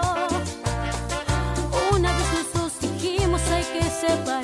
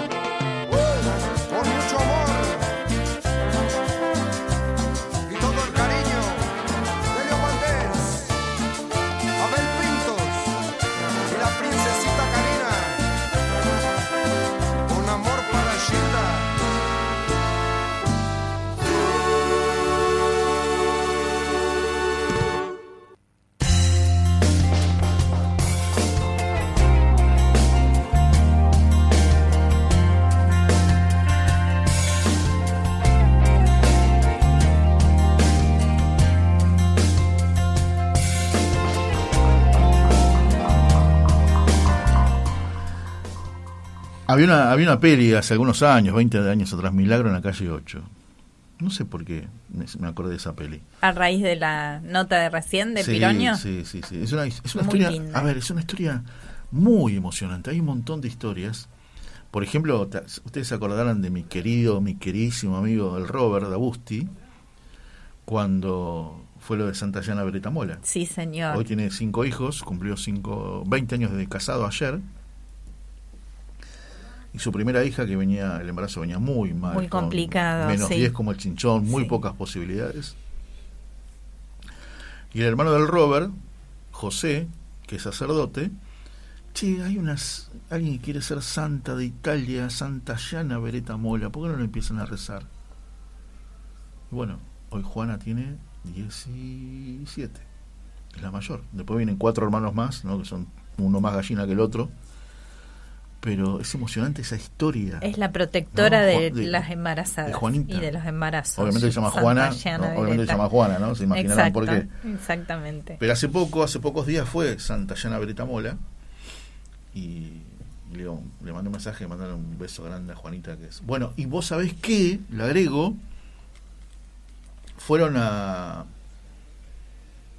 cuando fue que la canonización de Juan Pablo I, que tuvo que ver el hermano, el padre José de Agusti, fueron todos los hermanos, que son como siete, a Roma, todos juntos. Y fueron a ver eh, a la hija de Santa Llana Beretta Mola. Ah, los Dabusti fueron todos a verla. Ah, claro. Es un calco. La hija es por quien dio su vida. Santa Llana. Ven, vos- vos- uno pueden ver un- esos, esos, esos retratos de pintura de óleo Sí. a Santa Llana con su hija bebé. ¿No? Bueno, hoy la ves a Santa Llana, después te lo voy a mostrar, lo voy a buscar, porque tengo fotos que me mandó el Robert. La ves a la que hija da y es la cara de su mamá. Es la cara de su mamá. Es la cara de su mamá. Qué No, bueno, nota, eh, a ver, este, a ver, Juanita está viva porque por el milagro.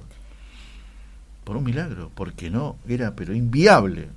Y bueno, ¿cuántas historias hay? Está viva porque su mamá aceptó proteger, cuidar y priorizar ese embarazo antes que el tratamiento contra el cáncer. Entonces, la bebé nació, eh, bueno, de hecho hoy vive y, y Santa Llana entregó su vida en esto. Bueno, sigamos adelante, está medio complicado. La comunicación. Doña, doña Paula, sí, esta mañana me dijo que estaba muy, muy tremendo todo. Y claro, habrán difícil, escuchado que, bueno. que se ha suspendido las, las elecciones, en, en- tanto en Tucumán como en San Juan. En Tucumán completo se suspendió y en En San Juan era el se suspendió lo que es el cargo de gobernador y vice, gobernador. pero sí este todos los demás cargos, ¿no? Concejales, diputados, legisladores. Bueno, solo mencionemos que una de las explicaciones de Paola Miers acerca de por qué se presenta como candidata, eh, en una entrevista expresaba que tenemos una riqueza y un potencial impresionante, la calidad humana de la Argentina es incomparable, el problema son nuestros políticos Mm. que últimamente se han servido de la política y no han sabido servir a la política y a, la veces, patria. Vos sabés que a veces lo escucho, eh, lo escucho siempre a Tito Graval, ¿no? Con su clave grote. Sí. Y Tito lo reitera mucho y me imagino la escena que los políticos están desesperados por no quedarse afuera, Sí, sí, sí. ¿no? Como Sí. diría, como diría Milei, afuera de la casta, ¿no? Y, y es verdad, y es verdad, y, y- y me da mucha pena eso, me da mucha pena, porque Haber están- perdido esta vocación están de haciendo algo que ellos critican mucho, que es que, ah, no, porque al gobierno no le interesa a la gente. Y vos, hermano, Sí, tampoco exacto. me das ninguna, ninguna visualización de cambio alguno, ¿no? Exacto. Mira, volviendo al tema de las estampitas que estábamos hablando y de los signos visibles, invitábamos en el Rosario a llevar alguna estampita para regalar o algo para compartir. Y vos sabés que esta semana, entre la gente que me va pidiendo amistad por Facebook, que yo creo que es a Muy raíz de los programas. Sí, sí, agradezco un montón porque mucha es- gente que no conozco, pero este entablamos este este lazo Ah, bien. virtual para poder justamente difundir estas entrevistas y hacer conocidos a, a quienes se acercan a Almas. Y una persona me pidió amistad y me empieza a escribir por Messenger, es el privado claro, de, de- de Facebook. eh, preguntándome acerca de la foto que me identifica, que en realidad no es mi, mi cara, sino que hace años que es un pin, un prendedor, que es un bebé en gestación que dice algo así como, por favor, eh, no me mates, defendeme.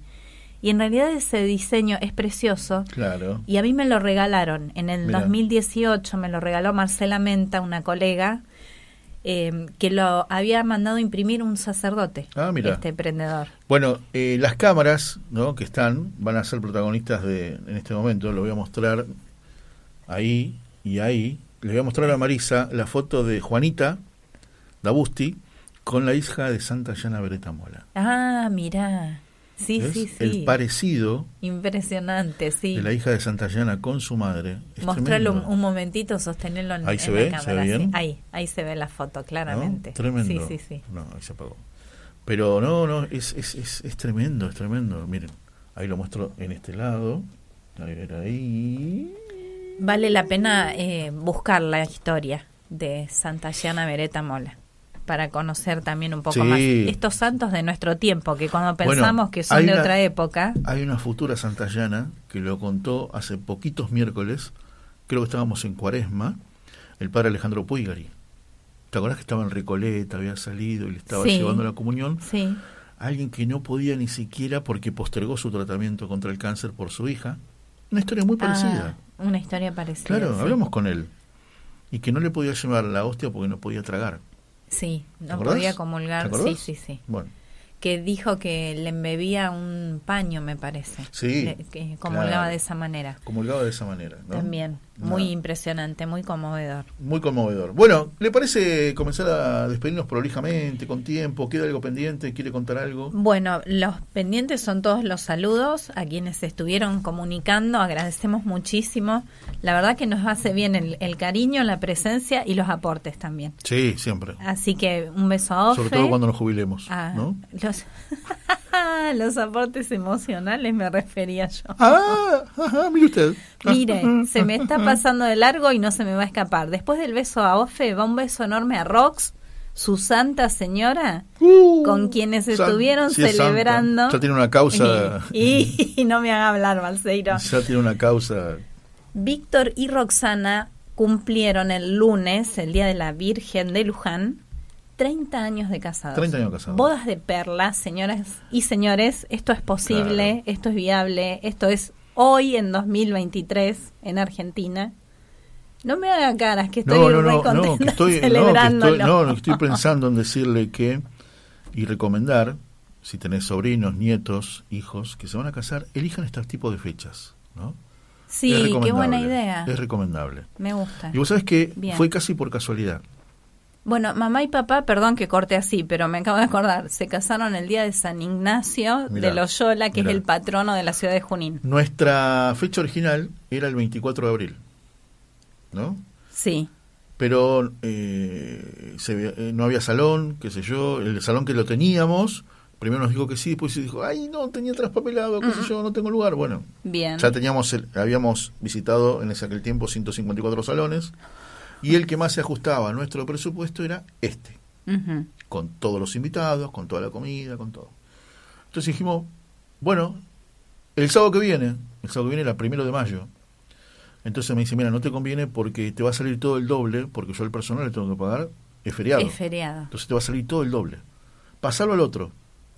Bueno, dale. Y el siguiente era 8 de mayo. Era el día de la Virgen de Luján. Mira cómo fue eso. Pero nos sabíamos después que era la- el, del Día de la Virgen Luján. Dijimos, bueno, el 8 de mayo, dale, podés, sí, dale, listo. Podés, mira, bueno. Claro, pues, ¿Vas a venir? tenés algo que hacer. claro.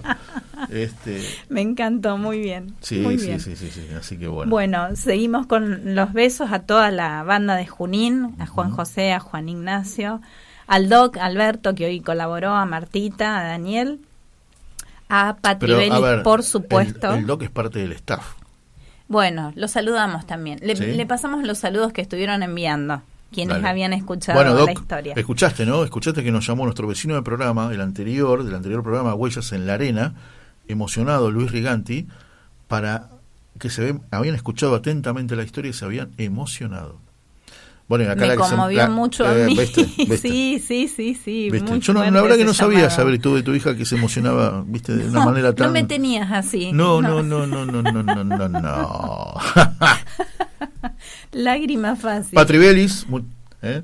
este, bueno, que estaba eh, absolutamente enloquecida por escuchar a por escuchar a, a Abel Pintos, que Abel cuenta Pintos. que cuenta que mañana, 11 de mayo, cumple años Abel Pintos. Ah. Me encantaría escuchar bien. una canción de él y bueno, la última fue tremenda. Bueno, fue una mezcla Tremenda. porque era eh, un tributo a Gilda con varios artistas. Ofe. Pero ahí estaba la voz de Abel. Ofe Linda, te mandamos un beso grande, gracias por escribirnos, por u- muchos años más de amor. Bueno, muchas gracias. A la muchas familia gracias. Rocha, a Pablo que también Eh, estaba manden escuchando. camisas, manden camisas, talle 44. Y a Dani Martín le, le agradecemos mucho. Todo lo técnico también. Bueno, estuvimos transmitiendo en el canal de YouTube. No se pierdan mañana eh, en Clave Grote, en modo familia, eh, África Mía. ¿no? ¿Cómo que África Mía? Claro, así llama la, la película, África Mía. La película sí, ¿qué tiene que ver con el modo familia? Bajo las luces de... No, pero le está cambiando nombre a un programa. No, no, eh, bajo Ah, estas estrellas. No, porque está el programa de África también. Yo ¿eh? Los martes. acá me ah, lo hizo jueves. anotar, Daniel, para tenerlo a, a mano visible. Acá dice, Ella- bajo estas estrellas. ¿Por qué, ¿Por qué me tiene que decir África Che, Mía? Dani es una discípula de Tito, cuenta todo. Que no se podía decir Cuenta esto. todo. Bueno, ya, ya Todo. lo voy a... Eh, sí, tal cual. Esto, no, listo. ¿Era un secreto que está anotado? No, no, déjelo, o para otro, otro día le cuento, otro día le aclaro. Bueno, y a las 18 llega este, la banda, esa banda descontrolada, esa asociación ilícita que es este, Rolando Vera con todos sus secuaces. Y después viene, y después viene el señor Daniel Macañones, como le dice, como le dice aquí Marisa Musi, Mostacholes Macañones, señores. Jamás, jamás me expresé de esa manera. Con, claro, con. Ni lo volveré a hacer. No, claro, claro, seguro. Ahí, ahí cuando tiene que decir las cosas no las dice, pero qué cosa. Nos vamos, nos, Nos encontramos vamos. el próximo miércoles a las 6 de la tarde, únicamente y solamente y depende de... Que hay historias que parecen sueños y sueños que podrían cambiar la historia.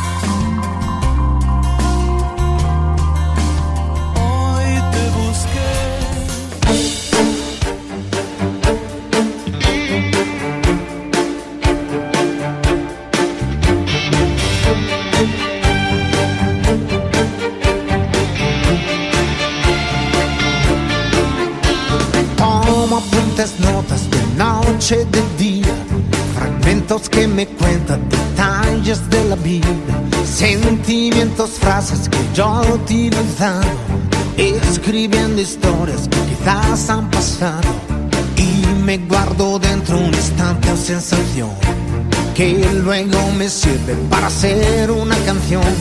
Oigo pensamientos que se mueven en mi mente, son como la lluvia que golpea potente. Siempre voy buscando vida y emoción, música y palabras que abrirán el corazón. Tomo apuntes, notas, yo lo hago porque quiero. Cada vez que escribo, pruebo a ser sincero. Yo estaré siempre aquí, el mismo espíritu tendré. Todo el amor que yo tengo y algunas cosas que explicar no sé.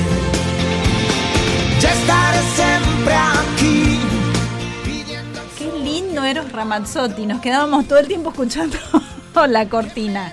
Qué lindo, qué lindo. A ver, eso, a ver, a ver, a ver, a ver, a ver, te agarré, te agarré. ¿Doble Z se hace así? ¿Ramazzotti? Ramazzotti. Dijiste eso, ¿no? Lo, lo pronuncié Lo así, pronunciaste pero así. en realidad es la doble T. el- No, no, no, no, no, no, no, pero Ramazzotti. Dijiste Ramazzotti. Do- Ramazzotti se escribe doble Z. Cuando uno dice pizza o pizza, pizzería o pizzería. sería. Bueno, yo igual de italiano, cero a las, así No, no, que no, lo, pero lo que estoy pregunto- pronunciando no, no, no, es lo lo que me como- pareció a mí. Te lo pregunto como docente especializada Eh, en No, no, en español doble Z se lee Z. No, no es que tiene una pronunciación. Eso porque es una palabra Entonces, italiana. pizza, eh, trata de no mover el brazo pero- el sí, me- lo necesitaré un rato, me disculpa. No, no, ay, ay, Le- no. no lo quiero perturbar. No, no, ahí está, ahí está. Dios Estoy mío. apoyando el celular y el brazo de ella y me lo mueve, obviamente. mío, terrible. Así que no, la pronunciación eh, así es Ah, italiana. bueno. Habría que preguntarle a ellos que son los dueños de, de esas palabras. ¿Doble Z es palabra italiana siempre? Eh, ¿O siempre. hay doble Z? No, pero pizza que estamos hablando y Ramazzotti que estamos hablando, claramente italiano. Claro. En realidad, porque bueno, claro. Dani, Dani me dice que él no porque él pide directamente una grande musa, no, no, dice pizza o... ¿No? Acá hay alguien que también es un amigo muy querido, me dice, hablo italiano y lo pronunciaste perfecto. Bueno, Muy fue bien, de pura muy bien. casualidad. Muy bien, así me gusta. Las casualidades no existen. Bueno, ¿me, me va a devolver el brazo o necesita No, el soporte del de acá. teléfono? La movilidad de la muñeca para adelante. Esto es el colmo. Dani, por favor, registrame con la filmación todo, que yo después necesito los elementos. Bueno, vamos a hacer en el momento de reflexión, ¿no? Ah, eso presenta Ramazzotti. Está terrible esto. Eh, habíamos ¿Qué estado cuenta? invitando Dígame, desde el ¿qué dice comienzo del programa a la Jornada Nacional de Donación de Sangre. Hace un ratito nos habló Andrea Esteves Mirson. Ahora eh, escuchamos un testimonio, una invitación más. ¿De quién? Cuénteme, ¿de quién? ¿De quién? ¿De quién? Sí. ¿Tiene que presentarse también o es famoso? A ver. Wow, wow, wow, wow. Hola, Hola, soy Bernardo Mañago, periodista. Quiero invitarlos muy especialmente a sumarse este 14 de junio a la Jornada Nacional por la Donación de Sangre. Pueden hacerlo a través de las redes sociales en Factor RH Vida. Por cada donante se salvan hasta cuatro vidas. Muchísimas gracias. Por cada donante hasta cuatro vidas, eso también para Bernardito- tener en cuenta. Bernardo es un amigazo que conocimos en, en la gesta Provida del 2018. Bernardo es, es recontra Provida y tiene su programa los sábados a la tarde en C5N, con no me acuerdo su compañera el nombre, pero están creo que de 16, 16 a 18. Ahí lo pueden encontrar a Bernardo. Y durante la semana es cronista. Este, cronista quiere decir movilero de los que están en la calle. Sí, sí, sí. eh, durante toda la semana. Y- Bernardo, un y lo gran han tipo. visto en más de una misa, me contaron. Viene a Misa Betania. Sí, sí, sí, porque se mudó, se mudó ahí al, al mejor barrio de la capital, que es Almagro, ¿no? Este, Yo eso. no lo vi porque si no, de Cholula que soy, le pido el autógrafo también. Bernardo Mañeo. Factor RH Vida. Campaña Nacional de Donación de Sangre. El 14 de junio tendrás la oportunidad de dar vida. Sumate. Factor RH Vida. La más grande y visible manifestación de amor para la sociedad. Llegando a cada hospital y banco de sangre de cada ciudad en la Argentina. También a través de hemocentros y bancos de sangre. Se montarán postas de extracción en iglesias, fundaciones y ONGs cerca de tu casa. Para esta causa no existen diferencias de ningún tipo. La sangre es vital para la vida. La sangre la tenemos todos. Esta es la oportunidad. Sé el héroe para aquella persona que la necesita o la va a necesitar. Dona sangre. Dona amor. Dona vida. Ingresa a nuestras redes sociales. Factor RH Vida. Muy bien. Acá no, no se presentó, fue como un aviso institucional. Es institucional, exactamente. y si bien estamos en este día, es que es particularmente el designado para la Jornada Nacional, la idea es movilizar corazones y conciencias a que por supuesto que hacen falta durante todo el año y estos bancos de sangre se van nutriendo de la solidaridad de cada uno. Muy bien. Y hablando de esto, me lleva al, al cierre de lo que invitábamos el miércoles pasado, que era la campaña de Cáritas, cuando decíamos de la cantidad de, de servicios que brindan, más allá de la asistencia en comida y en abrigo. Y mm, también esta campaña solidaria de, de donación de sangre implica el amor al prójimo, el estar abierto, el ser generoso. Y en esto que, que nos une, que es todos podemos necesitarlo también en algún momento. Totalmente. Totalmente. Entonces reflexionar y animarnos un poquito más allá. De Caritas había quedado pendiente eh, del análisis que hicimos eh, la cantidad de obras más allá de lo que conocemos habitualmente. Y la verdad que me impactó profundamente los profesionales que brindan tiempo y, y servicio gratuitamente de su experiencia, de su preparación, como nos decían de estos abogados que instruyen acerca de eh, los formularios que hay que completar para algún trámite, como nos decían de constructores que guían y orientan y ayudan a construir casas, a Tal construir cual, viviendas. tal cual. Bueno, por supuesto todos los cursos y talleres de, de todo lo que luego se transforma en un microemprendimiento para hacer sostén del hogar. Ayudan a mucha gente. Eh, sobre todo a esto, a microemprendimientos. ¿no? Exacto, exacto. Sí, sí, sí, sí, y es parte de lo que a veces humildemente la iglesia hace en, en este evangelio de que tu mano izquierda no sepa lo que hace la derecha. Pero yo creo que hace falta eh, no solo ponderar y reconocer, sino agradecer esta obra silenciosa, esta obra que sostiene gran parte de, de la necesidad del país en este momento. Muy bien. Eh, antes de ir a la tanda, ¿sabe qué voy a hacer? Tengo miedo de preguntarle. No, Por lo no, pronto no, ya recuperé mi brazo. Está apoyando el teléfono en... en- Y sí, ¿Qué no pone, no pone voluntad. Ay, yo me pierdo el- la visión periférica y ustedes dos están haciendo cualquier cosa, me parece. Le voy a decir Cuenta al, todo, ¿eh? al director de la... Cuenta todo. Casi. No puedo porque no lo vi, así que no puedo contar que... Cuenta todo. Es un peligro. Es un peligro, Dios Martita. mío. Es un peligro. Qué Eh, cosa. ¿Sabe qué voy a hacer? ¿Qué va a hacer Víctor Gabriel Banseiro? Me voy a tomar el atrevimiento. Ah, bueno. ¿Vio? Bueno, en la previa al Día del Padre y honrando la memoria Qué linda canción. Frank Sinatra, Dani, solos en la noche.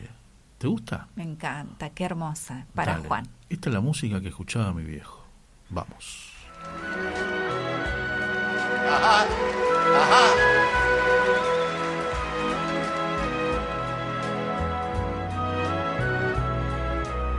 Strangers in the night, exchanging glances, wondering in the night what were the chances we'd be sharing love before the night was through. Something in your eyes was so exciting. Something in your smile was so inviting. Something in my heart told me I must have you. Strangers in the night, two lonely people, we were strangers in the night. Up to the moment when we said hello, little did we know love was just a glance away, a warm, embracing dance away.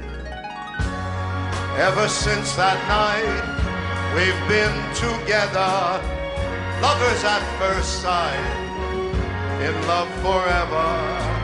It turned out alright for strangers in the night. Two strangers in the night.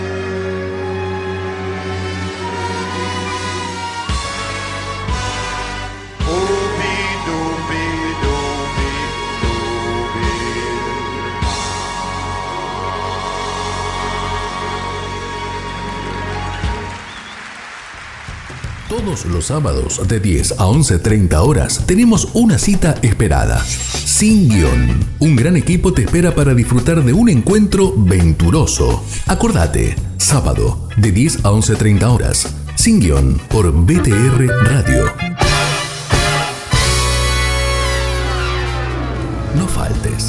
Todos los miércoles a las 19 horas, la actualidad de las actividades del Santo Padre y de la Iglesia que Él enseña y santifica, la compartimos en El Santo Padre, Testigo de Cristo. Abre la puerta y entra a mi hogar.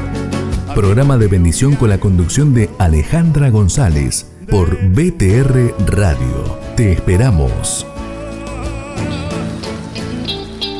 Mandanos un WhatsApp al 11 65 26 4027 o buscanos en Facebook y Twitter como BT Radio y sumate a nuestra comunidad de amigos.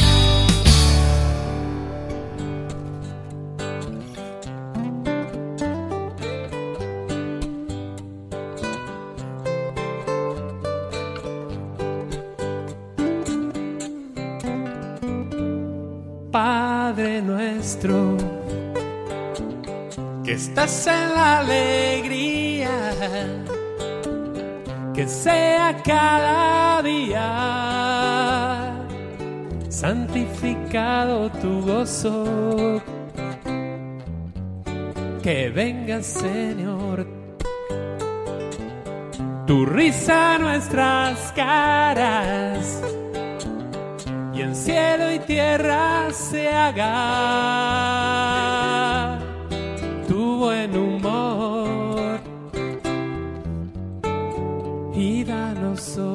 nuestra sonrisa cotidiana. Perdónanos porque nos cuesta contagiarla. Como nosotros perdonamos caras largas. Y no nos dejes creer que esta vida es amarga y líbranos del mal. Humor, del mal humor. Padre nuestro, fuerte, que estás en la alegría, que sea cada día, que sea cada día santificado tu gozo. Que venga Señor, que venga Señor. Tu risa nuestras caras y el cielo y tierra se haga. Tu buen humor ya no soy y danos hoy nuestra sonrisa cotidiana. Perdónanos porque nos cuesta contagiarla. Como nosotros perdonamos caras largas. Y no nos dejes creer que esta vida es amarga. Y líbranos del mal.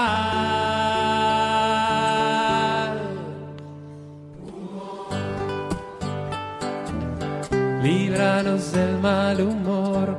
Una última, ¿eh?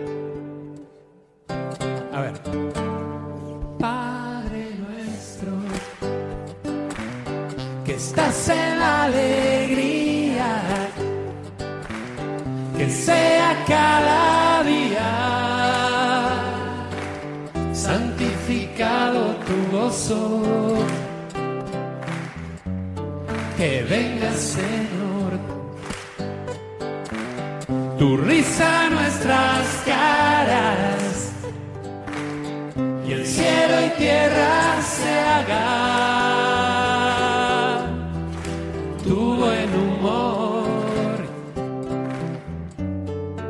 y danos hoy nuestra sonrisa cotidiana. Perdónanos perdónanos porque nos cuesta contagiarla. Como nosotros como nosotros perdonamos caras largas. Y no nos dejes creer que esta vida es amarga. Y líbranos del mal.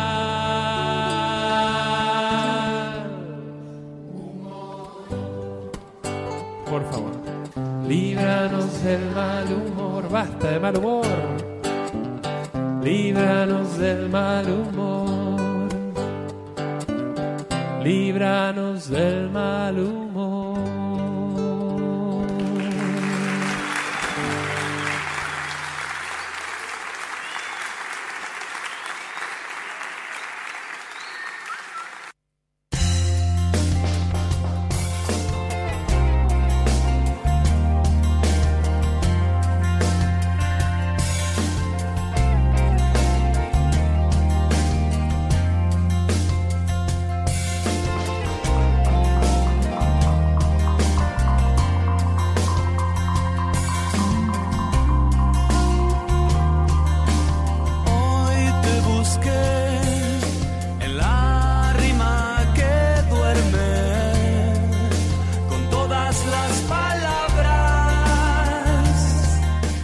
Bienvenidos a la segunda hora de Almas con Historia en este capítulo 178 a través de Radio Grote y a un montón de radios amigas que se retransmite este programa, algunos en vivo, algunos mañana, otros pasado, otros el sábado, otros el lunes, pero pero me gusta ¿no? de- de- decirlo sobre todo que eh, la cosa empieza aquí, en Radio Grote. ¿eh? Sí, sí, y que generosamente nos van replicando y nos van permitiendo ampliar esta familia de amigos. El martes 20, los queridos amigos de Radio Divina Providencia, un beso muy grande a su directora Adriana Leiva, van a estar celebrando su aniversario número 30. 30 años. ¿Qué te parece? Casi digo otra vez, ¿qué te parece Cholito? ¿Qué te parece ya usé esa Cholito? expresión, no la Sí, voy a ya, repetir. ya, ya. Bueno, nosotros en Grote, creo, Tito, ¿no? Tenemos el 10% de eso, tres años. Tres años. No, si estamos en nuestra quinta, quinta temporada. ¿qué? ¿Dónde, Oh, dónde- dónde me estoy? lengua la traba. Yo le quiero mandar un beso porque vos dijiste Tito y Tito también me dijo que había pronunciado bien Mm. el italiano sin conocerlo y él sí que conoce y sabe. Así que encima de que lo quiero mucho al, al querido Me Dire, me, me aprobó la pronunciación. En mi barrio se dice Olfa. Eh, Qué malo, qué malo es verdad. En Almagro, yo viste, soy de Almagro. A ver, queridos amigos, en esta segunda hora de Almas con Historia se viene el Día del Padre. Y a mí esto me va a llevar a la- nuestra entrevista número uno de Almas con Historia, allí por octubre del 2019, cuando saludamos ese día a un queridísimo amigo que admiramos. ¿Quién no admira al doctor Abel Albino? Tal cual. ¿Quién no piensa en el doctor Abel Albino como cuántas vidas de, de- de pequeños? Eh, el, otro día, el otro día me encantaba, el otro día me encantaba escucharlo diciendo que los chicos que son tratados en Conín después no se quieren ir de tanto cariño que reciben. Sí, me muero de amor, es cierto, es cierto. Vamos Sí, a saludarlo Con todo gusto. a nuestro querido amigo el doctor Abel Albino. Querido Doc, aquí Marisa y Víctor en la radio, ¿cómo estás? Muy bien, muy bien, gracias a Dios, muy bien. Pero esa- Acabo de llegar de Buenos Aires hace 10 minutos. No me digas. Ah, ¿Y qué hacías por acá? Sí, porque nos dieron un premio tan bonito, Ah. tan sensible en el Senado de la Nación. Ah, mirá. Eh, la senadora Álvarez Rivero de Córdoba, Sí. pero eh, nos hizo un homenaje tan sensible, tan emotivo a la Fundación Conin por su labor en tantos años. Qué bueno. Qué Muy bueno. bonito. Qué lindo eso. Qué bueno, qué merecido, Doc, Qué esos reconocimientos, Ya. qué bien. Muchas gracias. ¿Y esos son qué? Muchas Son, gracias. ¿Cómo lo tomás? ¿Son mimos al alma para seguir adelante combatiendo la desnutrición? Y ¿no? los, este, los em, eh, premios son como l- las cruces en el camino a Santiago de Compostela. Te dicen que vas bien, Qué bueno, qué bueno eso, sí. Qué grande. Qué grande eso. que no te grande perdiste, que no te descaminaste. Ves allá en el valle una cruz y la ves a- allá en el lomo de aquel cerro y la ves entre la- en, en- en un cruce de caminos. Y, entonces sí, voy bien, sigo. Vamos No muy perdí. bien con Conin, claro que sí, claro que Bueno, sí. estás en tu, estás en tu Eso querida. Y ayer A ver. inauguramos el CONIN 111 de la República Argentina en Villa Allende, en Córdoba. Mirá, qué lindo. Qué lindo. Muy bonito, este, lindo también acto, muy sensible, la gente toda motivada, todo entusiasmado. Después tuve una reunión muy linda con mis hermanos rotarios de un club importante de Córdoba. Y ah, también una, una maravilla en el Hotel del Automóvil Club. Muy linda ceremonia y también eh, ahí les comenté, me hicieron hablar sobre Conin, lo que habíamos hecho, cómo íbamos y una nota muy buena en La Voz del Interior de ayer.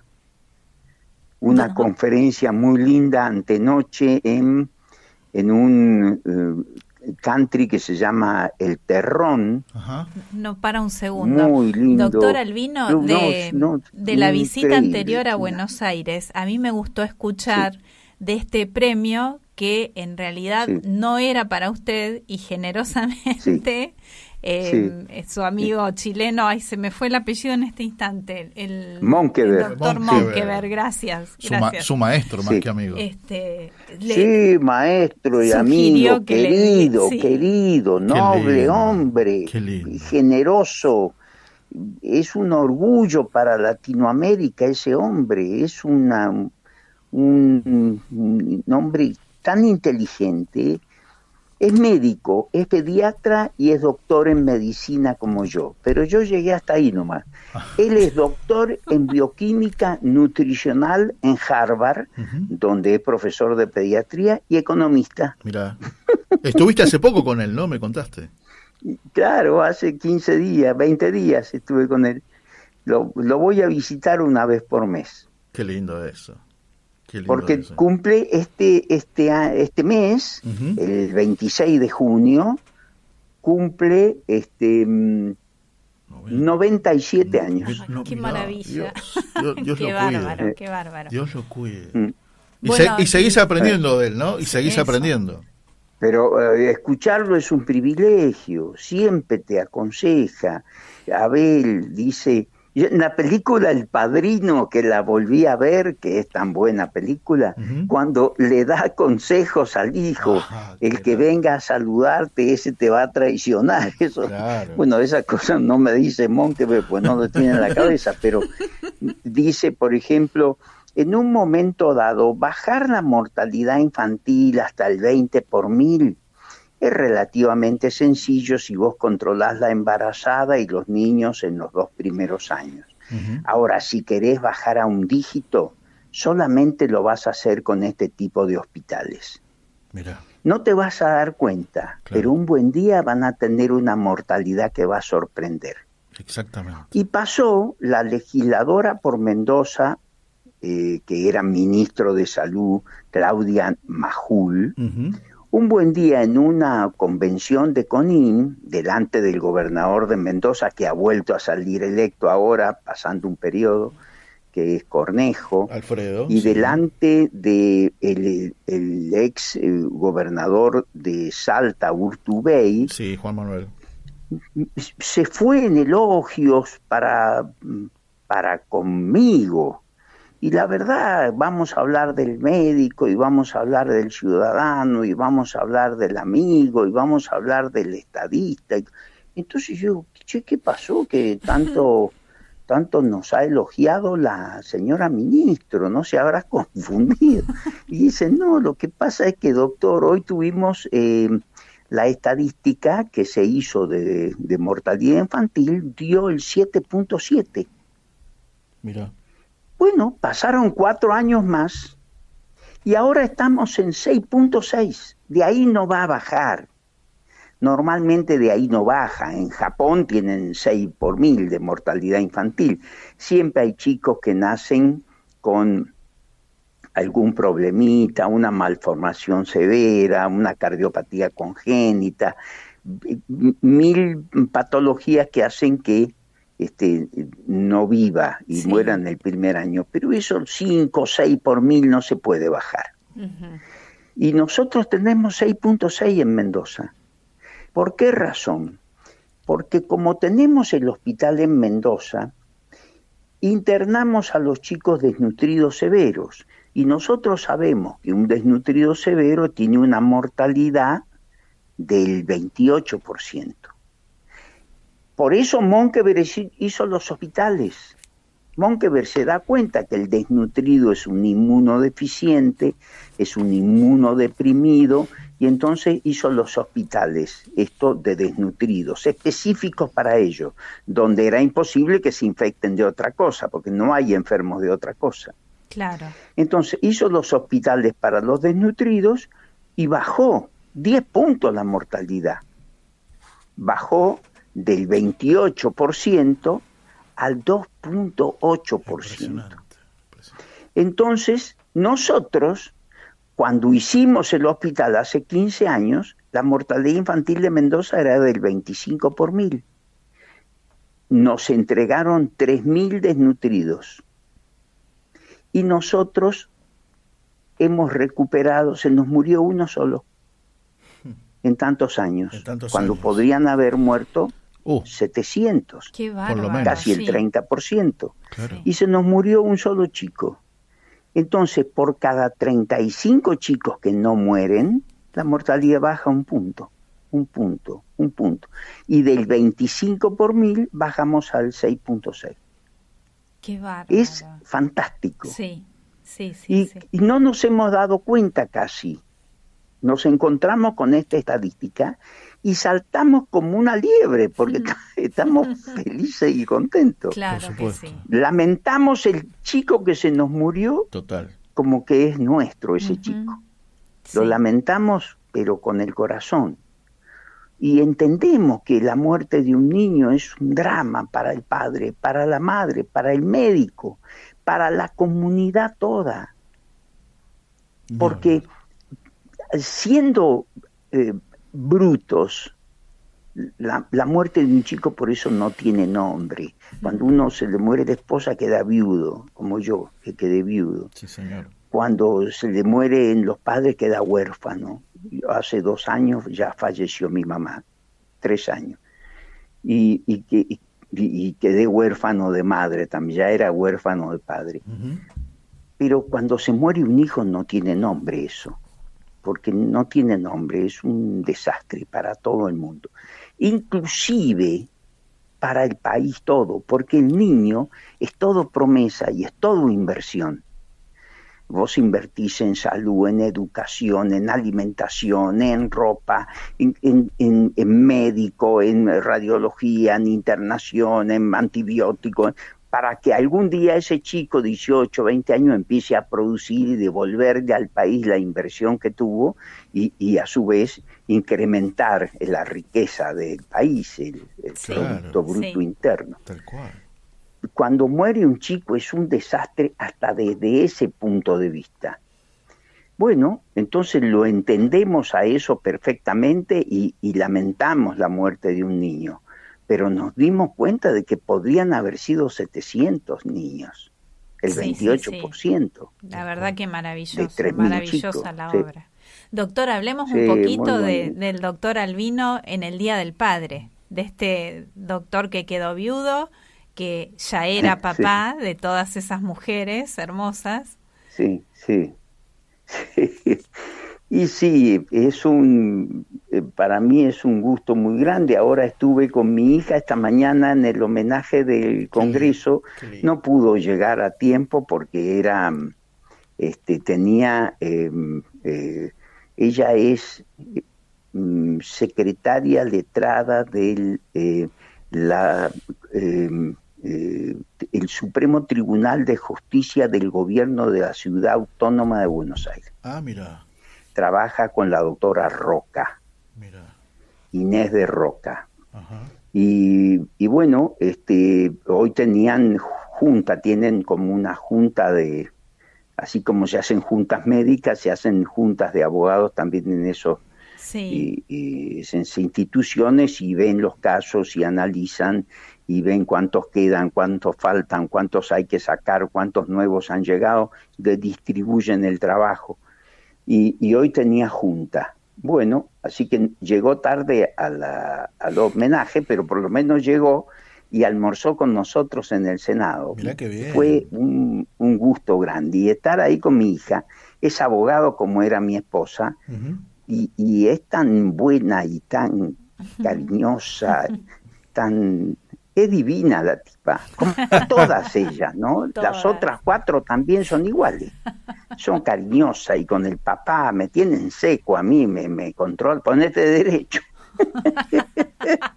ponete derecho. Bueno, papá, dejar hablar a los demás. Mi mujer me decía lo mismo, decía, qué bien que la pasamos, Cecilia, sí, sí, muy linda la reunión, no dejaste hablar a nadie. A nadie.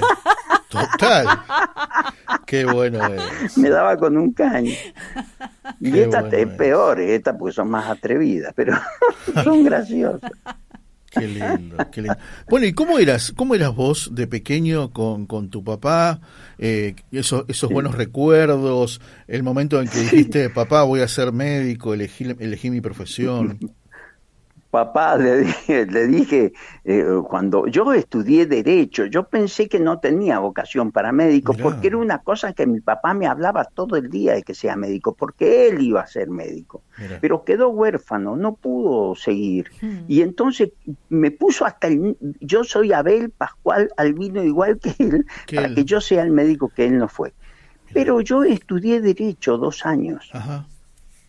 Y después un día que se fue a Uruguay porque su hermana, la única mujer de, de la familia, de ellos eran cuatro hermanos, tres varones y una mujer, se enfermó mi tía gringa, que era espectac- espectacular, parecía la Rita Hayworth, era una Mirá. mujer hermosa. Y no, lo- los albinos estos no son hermosos, pero la mujer salió, gracias a Dios, hermosa. Le, le robó la belleza a todo, claro. Sí, y se fue este el papá a estar con su hermana que se moría, que estaba muy mal, que esto, que lo al final se quedó como un mes y medio en Uruguay. Claro. Y, y en ese momento yo le dije a mi mamá, mamá, mirá, me gustaría, Y, bueno, cambiate urgente, me dijo, si te gusta medicina, cambiate urgente, antes que venga tu padre, porque no va a decir nada, pero había estudiado dos años derecho. Y entonces me cambié, que es hermoso derecho también, estudiar es hermoso. Sí. Y, y derecho es muy bonito. Y, y yo había rendido codificada, ya había rendido de un el derecho penal 1, que es encantador. Y, y resulta que, eh, bueno, me, pero, no- pero uno si quería rendir, rendía, no tenía un sistema así de asistencia, de, de lista, de colegio. Ajá. Y, y a mí me gusta ese sistema de que lo tiene a ver Albino, eh, Albaca, eh, no sé cuánto, eh, Barros, y bueno, esas listas, así tomaban lista en medicina. Mira. Y teníamos que ir todos los días. Yo decía, entonces medicina eh, fue, derecho me desilusionó un poco el sistema, no la carrera en sí pero mm, el sistema de medicina, y bueno, nací para ser médico, evidentemente, no otra cosa. Pero el día que le dije a mi viejo, papá, no voy a estudiar más medicina. Uh, ¿Cómo no va a estudiar más? Sí, voy a vender autos con mi primo, que estaban pepe, pepe, pepe, todo el día. Los tipos eran se armó la divertidos podrida, claro. divino, andaban con unas rubias preciosas. Digo, no, esto que estoy haciendo todo el día aquí encerrado estudiando. Entonces dice, bueno, ¿y ya lo has decidido, hijo? Sí. Sí, sí, ya voy a estudiar, voy a trabajar con mi, mi primo vendiendo autos. Bueno, se sacó los anteojos y el reloj, digo, se va a bañar el tipo. Y se armó una batalla campal, una cosa descomunal, con gritos de guerra, así como los All Black cuando. Claro. Eso que te asusta el grito, Mirá, te achicada de prepo. claro. Bueno, tomé distancia saltando por una ventana yo y me siguió mi viejo con un plumero, nos dimos una vuelta a manzana. Y las mujeres del barrio me decían, corre, nene, corre, No, porque venía mi viejo atrás con el plumero. Bueno, a la noche estaba estudiando de vuelta yo y entraba mi viejo con la guía de teléfono, así, pero como armas la guía de teléfono. Y yo decía, papá, estoy estudiando. Ah, bueno, si querés otro cursillo de orientación vocacional, avísame, decía. Qué. Era un salvaje en estado puro, mi viejo. La- y mi mamá, un angelito. Y entonces ella siempre me, me defendía, siempre estaba ahí, pero mi mamá me decía, vos sos el tábano que Dios me ha puesto para mantenerme despierta. Porque era hiperkinético, yo estaba todo el día haciendo alguna cosa, ¿sí? y a veces no eran eh, cosas que me saliesen bien, hacía macana también de vez en cuando. Entonces ella me decía, ay, mijito, usted es el tábano que Dios me ha puesto para mantenerme despierta, pobrecita, la hacía, la hacía rabiar. Seguro. Qué, qué, Pero qué- qué historia. muy lindo, muy lindos recuerdos de la infancia, muy bonito, muy, muy agradable. Mira qué lindo. Qué lindo esto. Me encanta, me, me encanta, a mí me encanta la, la familia que, que formaste, ¿no? Sí, Una familia sí, tan sí. linda, llena de valores. Sí, Eh, Muy eh, bonita, eh, sí. eh, sos un orgullo para, para tus hijos, seguro. Sos un, sos un orgullo. Sos un orgullo. son ah, más buenos. me encanta eso. Me encanta. ¿Te ves en alguno reflejado?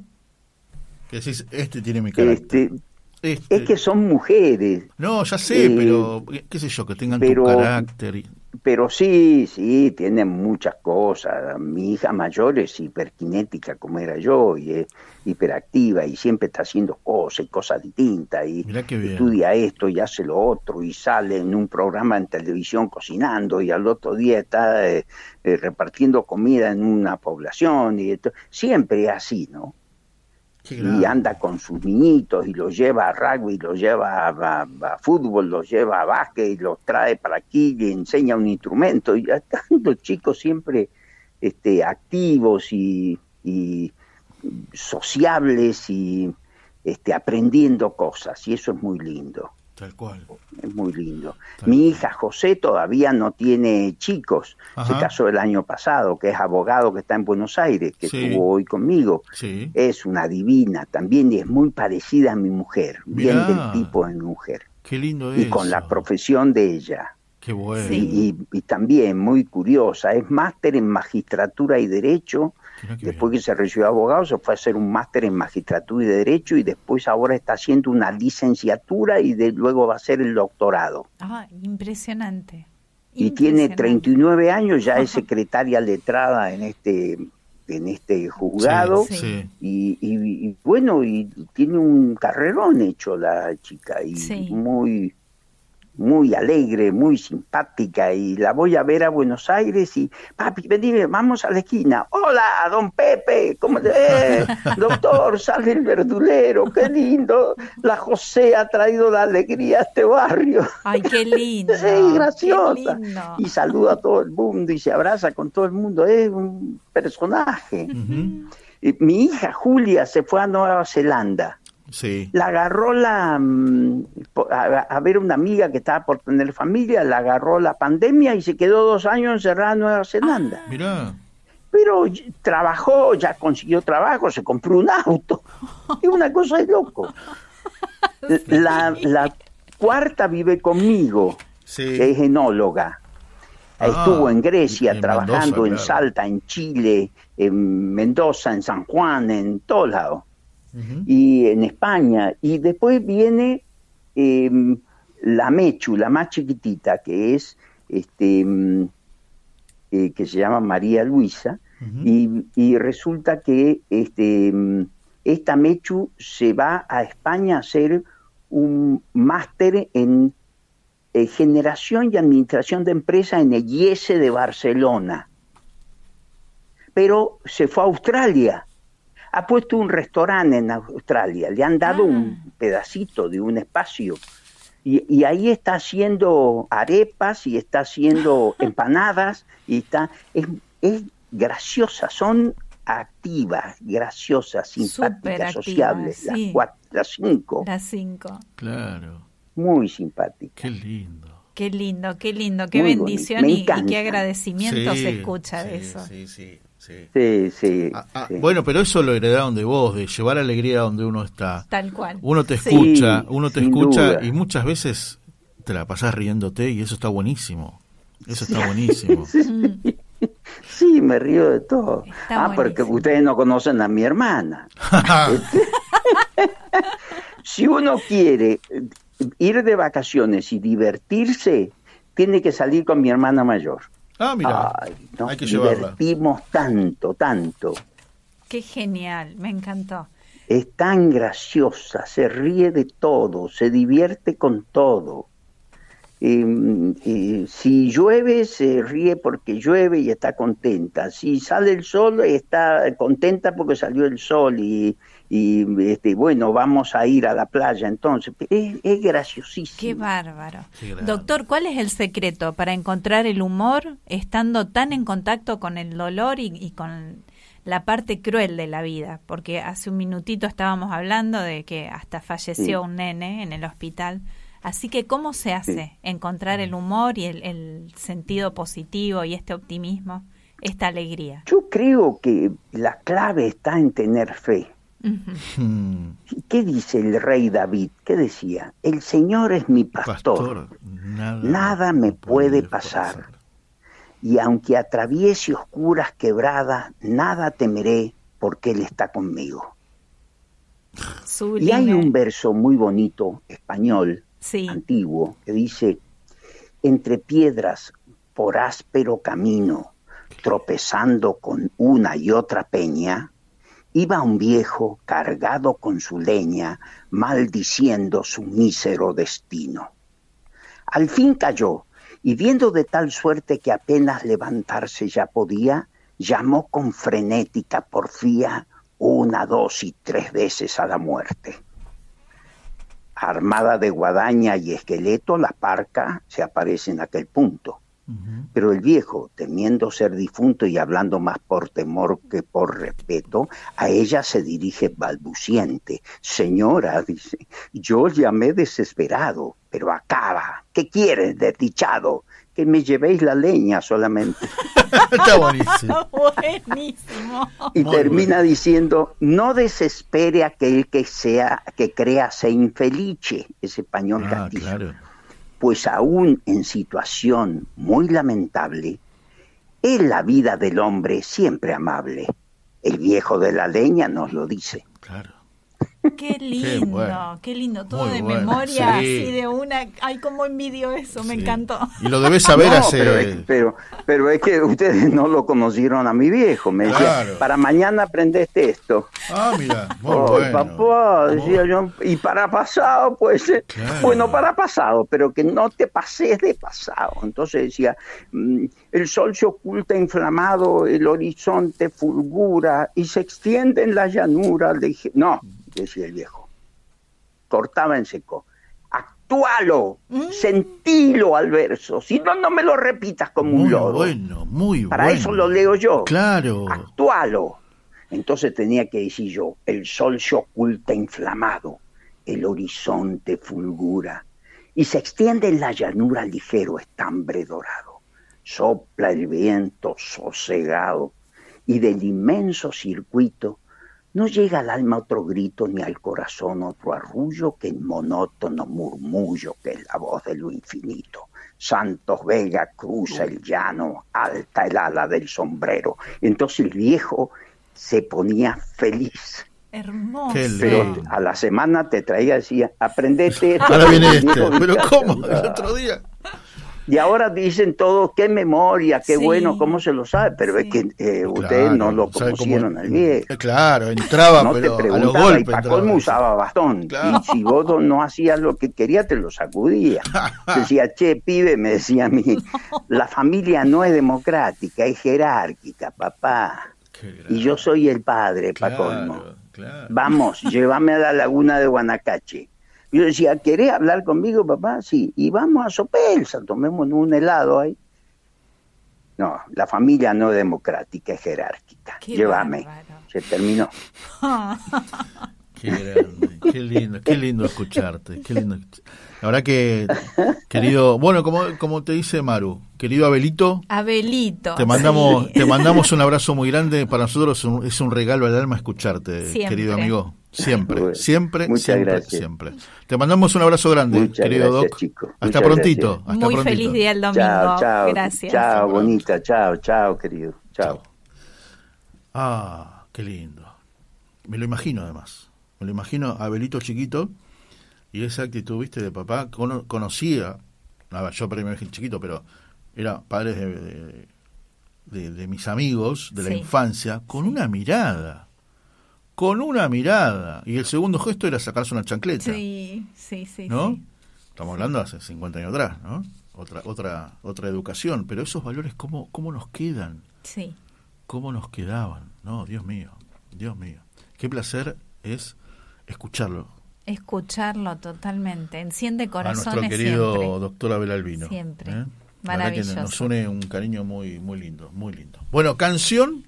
Mirá, mirá qué lindo la que viene ahora que habla del Día del Padre. ¿Vos sabés de los fabulosos kayaks? Me encanta. Y tengo, tenemos ganas de hablar con alguien más, ¿no? Antes Sí, irnos. por supuesto. Vamos, dale.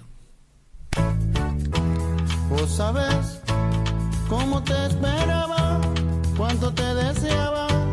No si vos sabés, vos sabés que a veces hay desencuentros,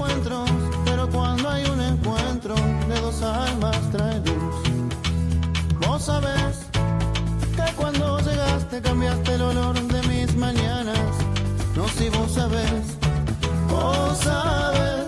Del día que tu madre vino, me dijo con ojos mojados que ibas a venir. Cuando el doctor dijo, Señor, lo felicito, es un varón. ¿Cómo poder explicarte? ¿Cómo poder explicártelo? El amor de un padre a un hijo no se puede comparar, es mucho más que todo.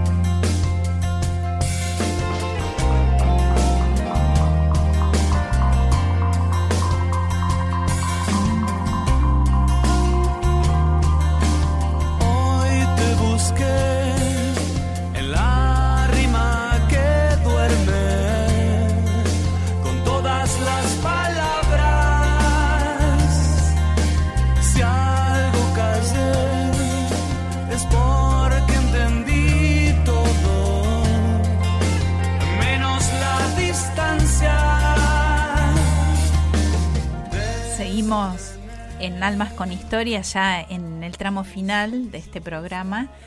Y queríamos saludar además de Radio Divina Providencia. Decíamos que el martes van a estar cumpliendo sus 30 primeros años en el aire. Eh, saludamos a BTR Radio, que estuve el otro día con Luis Sosa, con su director, cuando estábamos saliendo de retiro, y me contó de las peripecias para el tema del streaming, de la transmisión. Ahora tuvo que cambiar de empresa. La verdad que se está haciendo difícil para las radios. ¿Y lo recomendó? sí, sí, ¿Sí? sí, Ah, que se ponga en contacto con Daniel Martín. ¿Y pero le pasaste el contacto? Mm, se lo tenía que pasar también. Yo le conté. bueno, bueno.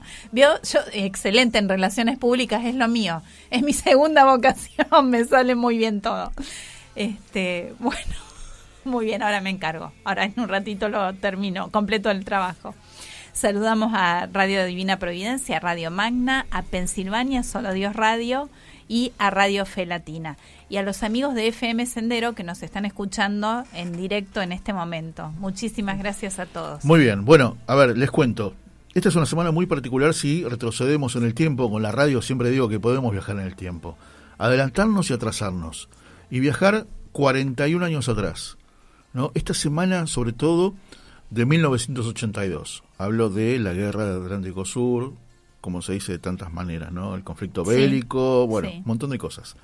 Hoy, hace 41 años, terminaba la guerra.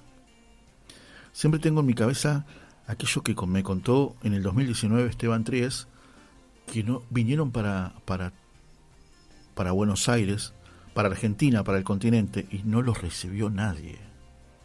No los recibió Tremendo, nadie. tremendo. Bueno, ¿de qué vamos a hablar? Si bien hoy termina la guerra, ayer pasa un hecho que quedó en la historia, que es el rescate al sargento Villegas. En la última noche de combate, el soldado Esteban Tries y su compañero, el soldado Lupín Cerezuela, rescatan a su sargento en medio de una lluvia de balas trasantes. Para hablar de esto, tenemos a ese soldado y la- Protagonista de la protagonista y es un queridísimo amigo, Esteban Tries, y lo saludamos. Esteban, querido amigo, un abrazo grande en la radio, Marisa y Víctor aquí. ¿Cómo estás? Marisa, Víctor, un abrazo gigante, muy bien, muy bien, celebrando la vida. Celebrando la Qué vida. señor. sí. Exactamente.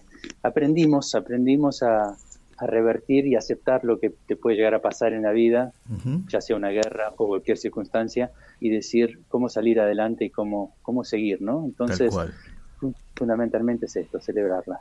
¿Qué que está, bien, gracias. está en tu mente, está en tu corazón, está en tu sangre ese 13 de junio de 1982, ¿no? Eh, Malvinas para nosotros es eh, nuestro motivo de seguir sembrando amor en los corazones de los argentinos. Eh, es transformar lo que fue la guerra en, en verdadera eh, pilares de esperanza. Entonces fue un trabajo de evolución de los primeros 30 años donde, como vos bien lo planteaste, eh, la sociedad no estaba preparada para escucharnos, no estaba eh, queriendo aceptar lo que nosotros podemos transmitir y nosotros contamos una experiencia de vida donde fue límite, realmente límite, con 19, 20 años de edad, y decimos, bueno, ¿qué aprendimos con esto? Como veteranos de guerra creo que aprendimos bastante, como sociedad nos falta mucho, Mm. nos dicen que Malvinas nos une, pero nadie se une con nadie, Mm. entonces decimos, bueno, este, ¿por qué no realmente usamos los pilares que se vivieron en un campo de batalla sin distinción ideológica, ni de género, ni de este, religión, ni social, y pudimos construir un- una recuperación de territorio eh, que no llegó a, a buen puerto, pero que hasta el día de hoy seguimos sembrando y peleando para que eso se logre. Así que eh, hoy es una experiencia de vida que podemos usarla para crecer como sociedad. Esteban, vos sabés que hace tiempo venimos registrando diversos signos que recuperan la gesta y que, que ponen de relieve que el recuerdo sigue vivo. Ahora, sin ir más lejos, vi este, varios colectivos de la ciudad de Buenos Aires que tienen un, un pequeño sticker, va, un pequeño, es un sticker eh, Claro. hablando de Malvinas, mencionándolo.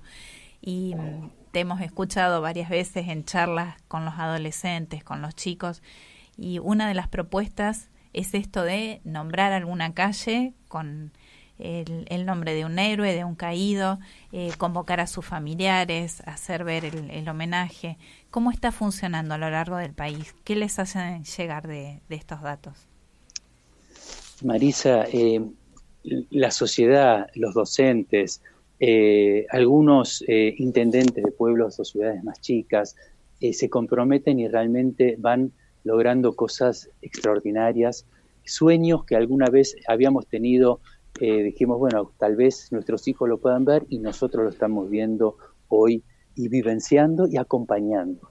No pasa en las grandes ciudades ni las grandes urbes porque es como que eh, todavía les quema. Nosotros, nuestro gran objetivo, nuestro, nuestra frutilla del postre es lograr que Malvinas, desde lo que fue la concepción en valores, en, en la batalla, se vea de esa manera en la currícula educativa. No que somos las víctimas de la dictadura, los idiotas que mandó un borracho a morir inútilmente, y hoy somos víctimas de, ese, de esa decisión. Cuando uno empieza realmente a estudiar el por qué, cuándo, cuándo se gestó la recuperación de las islas, ¿fue de la noche a la mañana o ya tenía una proyección de hacía años? Y realmente hoy se estudia en las grandes eh, academias militares de Estados Unidos y de Alemania la recuperación de las islas, no la batalla posterior. Pero la recuperación fue extraordinaria. Entonces vos decís, bueno, después qué pasó, y después la soberbia, eh, el, el- el desoír eh, a los tipos que realmente sabían, los comandos que estaban preparados, que sabían por dónde iban a desembarcar. O sea, después de 40 años pude estudiar, pude entrevistar al general Menéndez, pude entrevistar hasta un soldadito que pelaba las papas para que nosotros tuviéramos a veces un plato de comida. Entonces tenés un panorama más amplio y no se habla ligeramente. Nosotros nos caracterizamos los argentinos de ligeramente opinar. No, ¿por qué no estudias? ¿Por qué no escuchas una versión? ¿Por qué no nos usan a los veteranos de guerra para que vayamos realmente a disertar a las instituciones, a los centros de formación docente, que son los que después van a propagar la educación de nuestros hijos? Tal cual. Bueno, porque les da miedo, porque Malvinas nos une cuando lo usamos del corazón. Sí, sí, sí, sí, muy, bueno. ¿Y cómo recordás vos eh, hoy, 14 de, de junio, cómo recordás aquel 14 de junio? ¿Cómo estaba tu corazón? ¿Cómo estaba tu cerebro, tu, tu mente? Tu físico. Eh, Tu físico, Si ni vamos al, ca- al 14 de junio, bueno, Sí. estaba flaco, 15 kilos abajo de mi peso con el cual habíamos ido, pero hoy eh, ya sos prisionero de guerra. Y ser prisionero de guerra es no tener destino inmediato de nada. No sabes si te van a violar, si te van a fusilar, si te van a llevar a otro país, a un campo de concentración. Había visto tantas películas de la Segunda Guerra Mundial, dije, ¿qué nos va a pasar ahora? No sé. No nos daban comida, estábamos a la intemperie en el aeropuerto con temperaturas bajo cero. eh, y ahí empezó eh, el, el comienzo de, de la tristeza real. Porque vos cuando estás en la batalla eh, le das sentido a tu vida y a tu lugar. Vos lo elegiste. Vos elegiste estar ahí. A nosotros nos habían dado la posibilidad, el que no quiere ir a Malvinas, que dé un paso al costado.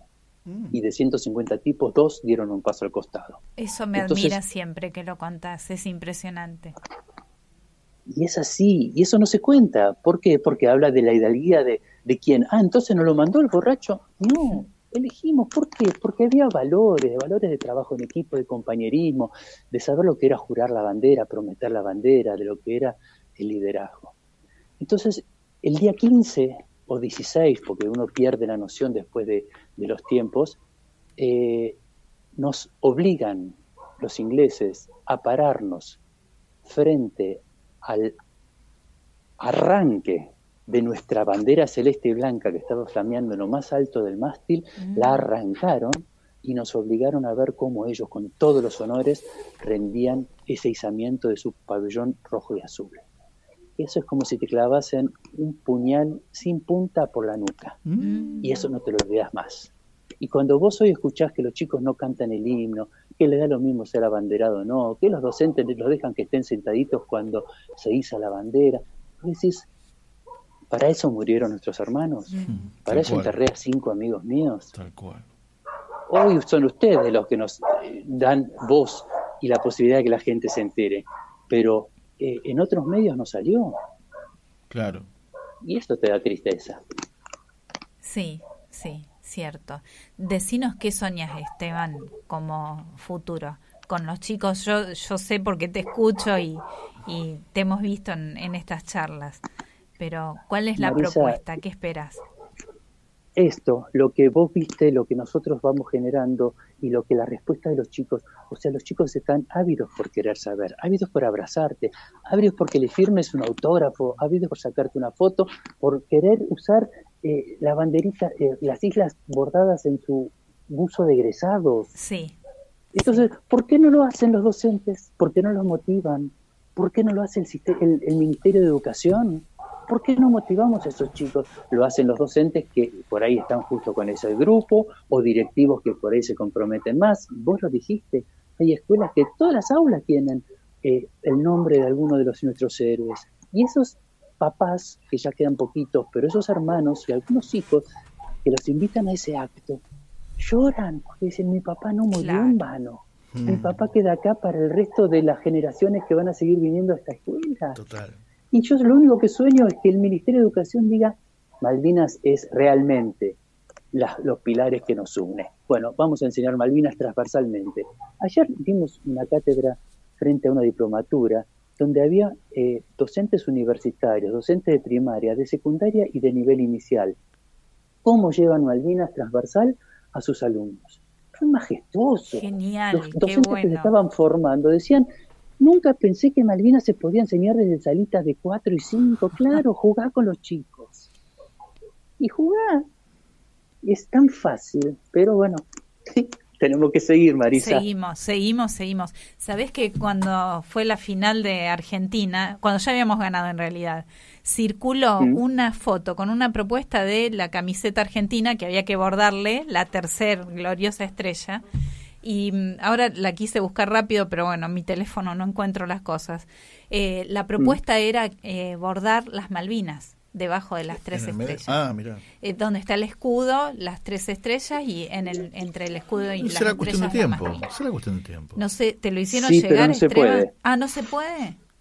Ah, No se puede porque cuando hay algún conflicto todavía a nivel internacional, ningún, o sea, todo lo que es deporte, ya sea en Olimpiadas o Sí. campeonatos este, internacionales, eh, no puede generar ningún tipo de, de discrepancia. de controversia. Ay, qué lástima. ¿Sabes que estaba re entusiasmada con esa tiempo. propuesta? Me encantaba. Cuestión de tiempo. Pero bueno, hoy, hoy lo escuchaba a un historiador de, de- de las Malvinas como Alejandro Signorelli, que hablaba hoy con nuestro director, con Tito Garabal al mediodía. Y claro, estaban buscando la posibilidad, a ver, ¿existe alguna calle que lleve el nombre de algún veterano de o de bueno O de está, está la calle acá cerca combatientes de Malvinas Sí, combatientes de Malvinas. no pero alguno sí. qué sé yo la avenida Pedro Giachino no que fue el primer eh, el primer Caído, caído, sí. en Mendoza sé que hay una no que es para cuando entras Sí, al Parque San. Martín Víctor, cuando vas al interior está cuando lleno. eso cuando vas al interior Esteban y acá qué onda A ver, en la ciudad de Buenos Aires jamás, mirá que nosotros hacemos dentro de las escuelas, dentro, le proponemos al Ministerio de Educación, sí, veámoslo de esta forma, apóyennos, acompáñenos, hacemos Malvinas Arte y Cultura, donde ponemos 1.500 chicos en seis jornadas para hablarles de cada disparadores. Jamás, jamás vino alguien, jamás apoyaron, jamás les interesó a nadie. Bueno, están con otros proyectos y otros objetivos. Bueno, nosotros vamos a seguir. ¿Y sabes cuál es la gran ventaja? Que nosotros ni nos movemos económicamente ni nos movemos políticamente. Somos neutros y somos soldados. No éramos ni sargento, ni general, ni... No. Claro. Entonces, ¿quién nos puede decir, contradecir? Nosotros seguimos y vamos abriendo puertas. Así que con ese objetivo seguimos adelante. Maravilloso, maravilloso. La gotita que orada la, La- piedra va a estar eso. Nos queda un minuto. Claro. Nos queda un minuto de programa. Pero Esteban, u- la guerra termina hoy, ¿no? 14 de junio. ¿Cuándo regresaron a territorio, a tierra firme, por decirlo de alguna manera? ¿Qué día llegaron a...? Argentina de nuevo, Mm. al Yo continente. llegué, llegué a, a, Comodo- a Puerto Madryn después de embarcados tres días más en, como prisioneros de guerra en el buque Canberra, el día 19 de, eh, 19 de junio. Eh, Puerto Madryn nos abrió el corazón de par en par. Puerto Madryn, hay una página central del periódico de Puerto Madryn de ese día que dice el día que Madryn se quedó Sin sin, pan. pan. Lo transformaron en un cuento bellísimo, bellísimo que lo trabajamos con los chicos. Es muy lindo. El día que Madrid se quedó sin pan. Así que ahí empezó nuestro regreso glorioso. Cuando vos llorabas y decías, este pueblo nos está esperando. Cuando llegamos a la ciudad de Buenos Aires o a, o a la provincia de Buenos Aires, no había nadie. Así fue tu comienzo de presentación. Tal cual, no me olvidé. Y así fue. Nunca, estábamos- Pero hoy me estamos. acuerdo, me acuerdo, estábamos con Gustavo Tubio los tres y lo contaste y no lo podían creer, no, no me lo olvidé nunca. Muy duro, muy duro. no me mucha lo olvidé ingratitud. nunca. Pero igual vos, me acuerdo que le sacaste la parte positiva a eso. Y nos dio más fuerza para seguir. Totalmente. muy bien, muy bien, muy bien. Qué muy capo. bien. Qué capo. Querido amigo, la verdad que siempre es un placer escucharte, verte, darte un abrazo y te tuvimos muy presente hoy, muy presente. siempre, ¿no? Pero hoy, hoy, Hoy especialmente, hoy, claro. la verdad que eh, con esta historia de rescatando al sargento Villegas. Así que Lo sé. Te mandamos un gran abrazo, amigo. Que sigas muy bien. Otro gigante para ambos. Los quiero mucho. Sigan adelante con este corazón abierto que a través de los medios vamos a revertir la, la oposición política. Así que Por hay que seguir por ese lado. Por supuesto. Gracias. Muchas gracias, Abrazo. Esteban. Este, y aplausos de pie, porque sí, las historias un querido, de un querido, heroicidad que hay de, sí, queridísimo amigo Esteban. Eh, hablo seguido con él, no sé, le mando un mensaje, te contesta otro y siempre con ese bu- buen optimismo. Con ese en. Betania, en, en la última charla que fue a darle a los chicos, logró que todo el colegio, sobre todo los alumnos de secundario, que cuesta un montón, Claro. de pie a voz en cuello cantaran el himno nacional. Exacto. Pero, pero era así. Fue en, en el mundial. sublime ese Esos instante. chicos en el mundial cantaban por los pibes de Malvinas que jamás Sí, olvidaré. señor. Sí, Y ahí apareció uno. Y ahí apareció uno. Ese era el pibe de Malvinas que jamás olvidaré. Más Y todos les los que se habló con el quedaron. corazón en la mano. Fue Claro, muy, muy claro. hermoso. A ver, desde aquí, desde Almas con Historia, y nos vamos, nos quedan 30 segundos. Muy bien. Ustedes saben que siempre, marzo, junio, agosto, noviembre, siempre vamos a estar presentes con, para entrevistar a alguien de las islas. No hace falta que sea 2 de abril únicamente. Exacto. Con Radio. Grote hoy vamos- le pegamos para adelante. Le Así pegamos es. para adelante. Nos vamos. Un beso grande a todos. Se comunicó Ofe, muchísima gente. montón de gente. Junín, Pablo, el, el diretito Garabal. Sí, sí, sí. Muchas sí, gracias. sí. Honrarlo siempre y aplaudir de pie. Gracias mil, Ofe. Maravilloso. Te queremos. Bueno, nos vamos y nos encontramos el próximo miércoles en la edición número 179, solamente porque... Hay historias que parecen sueños y sueños que podrían cambiar la historia.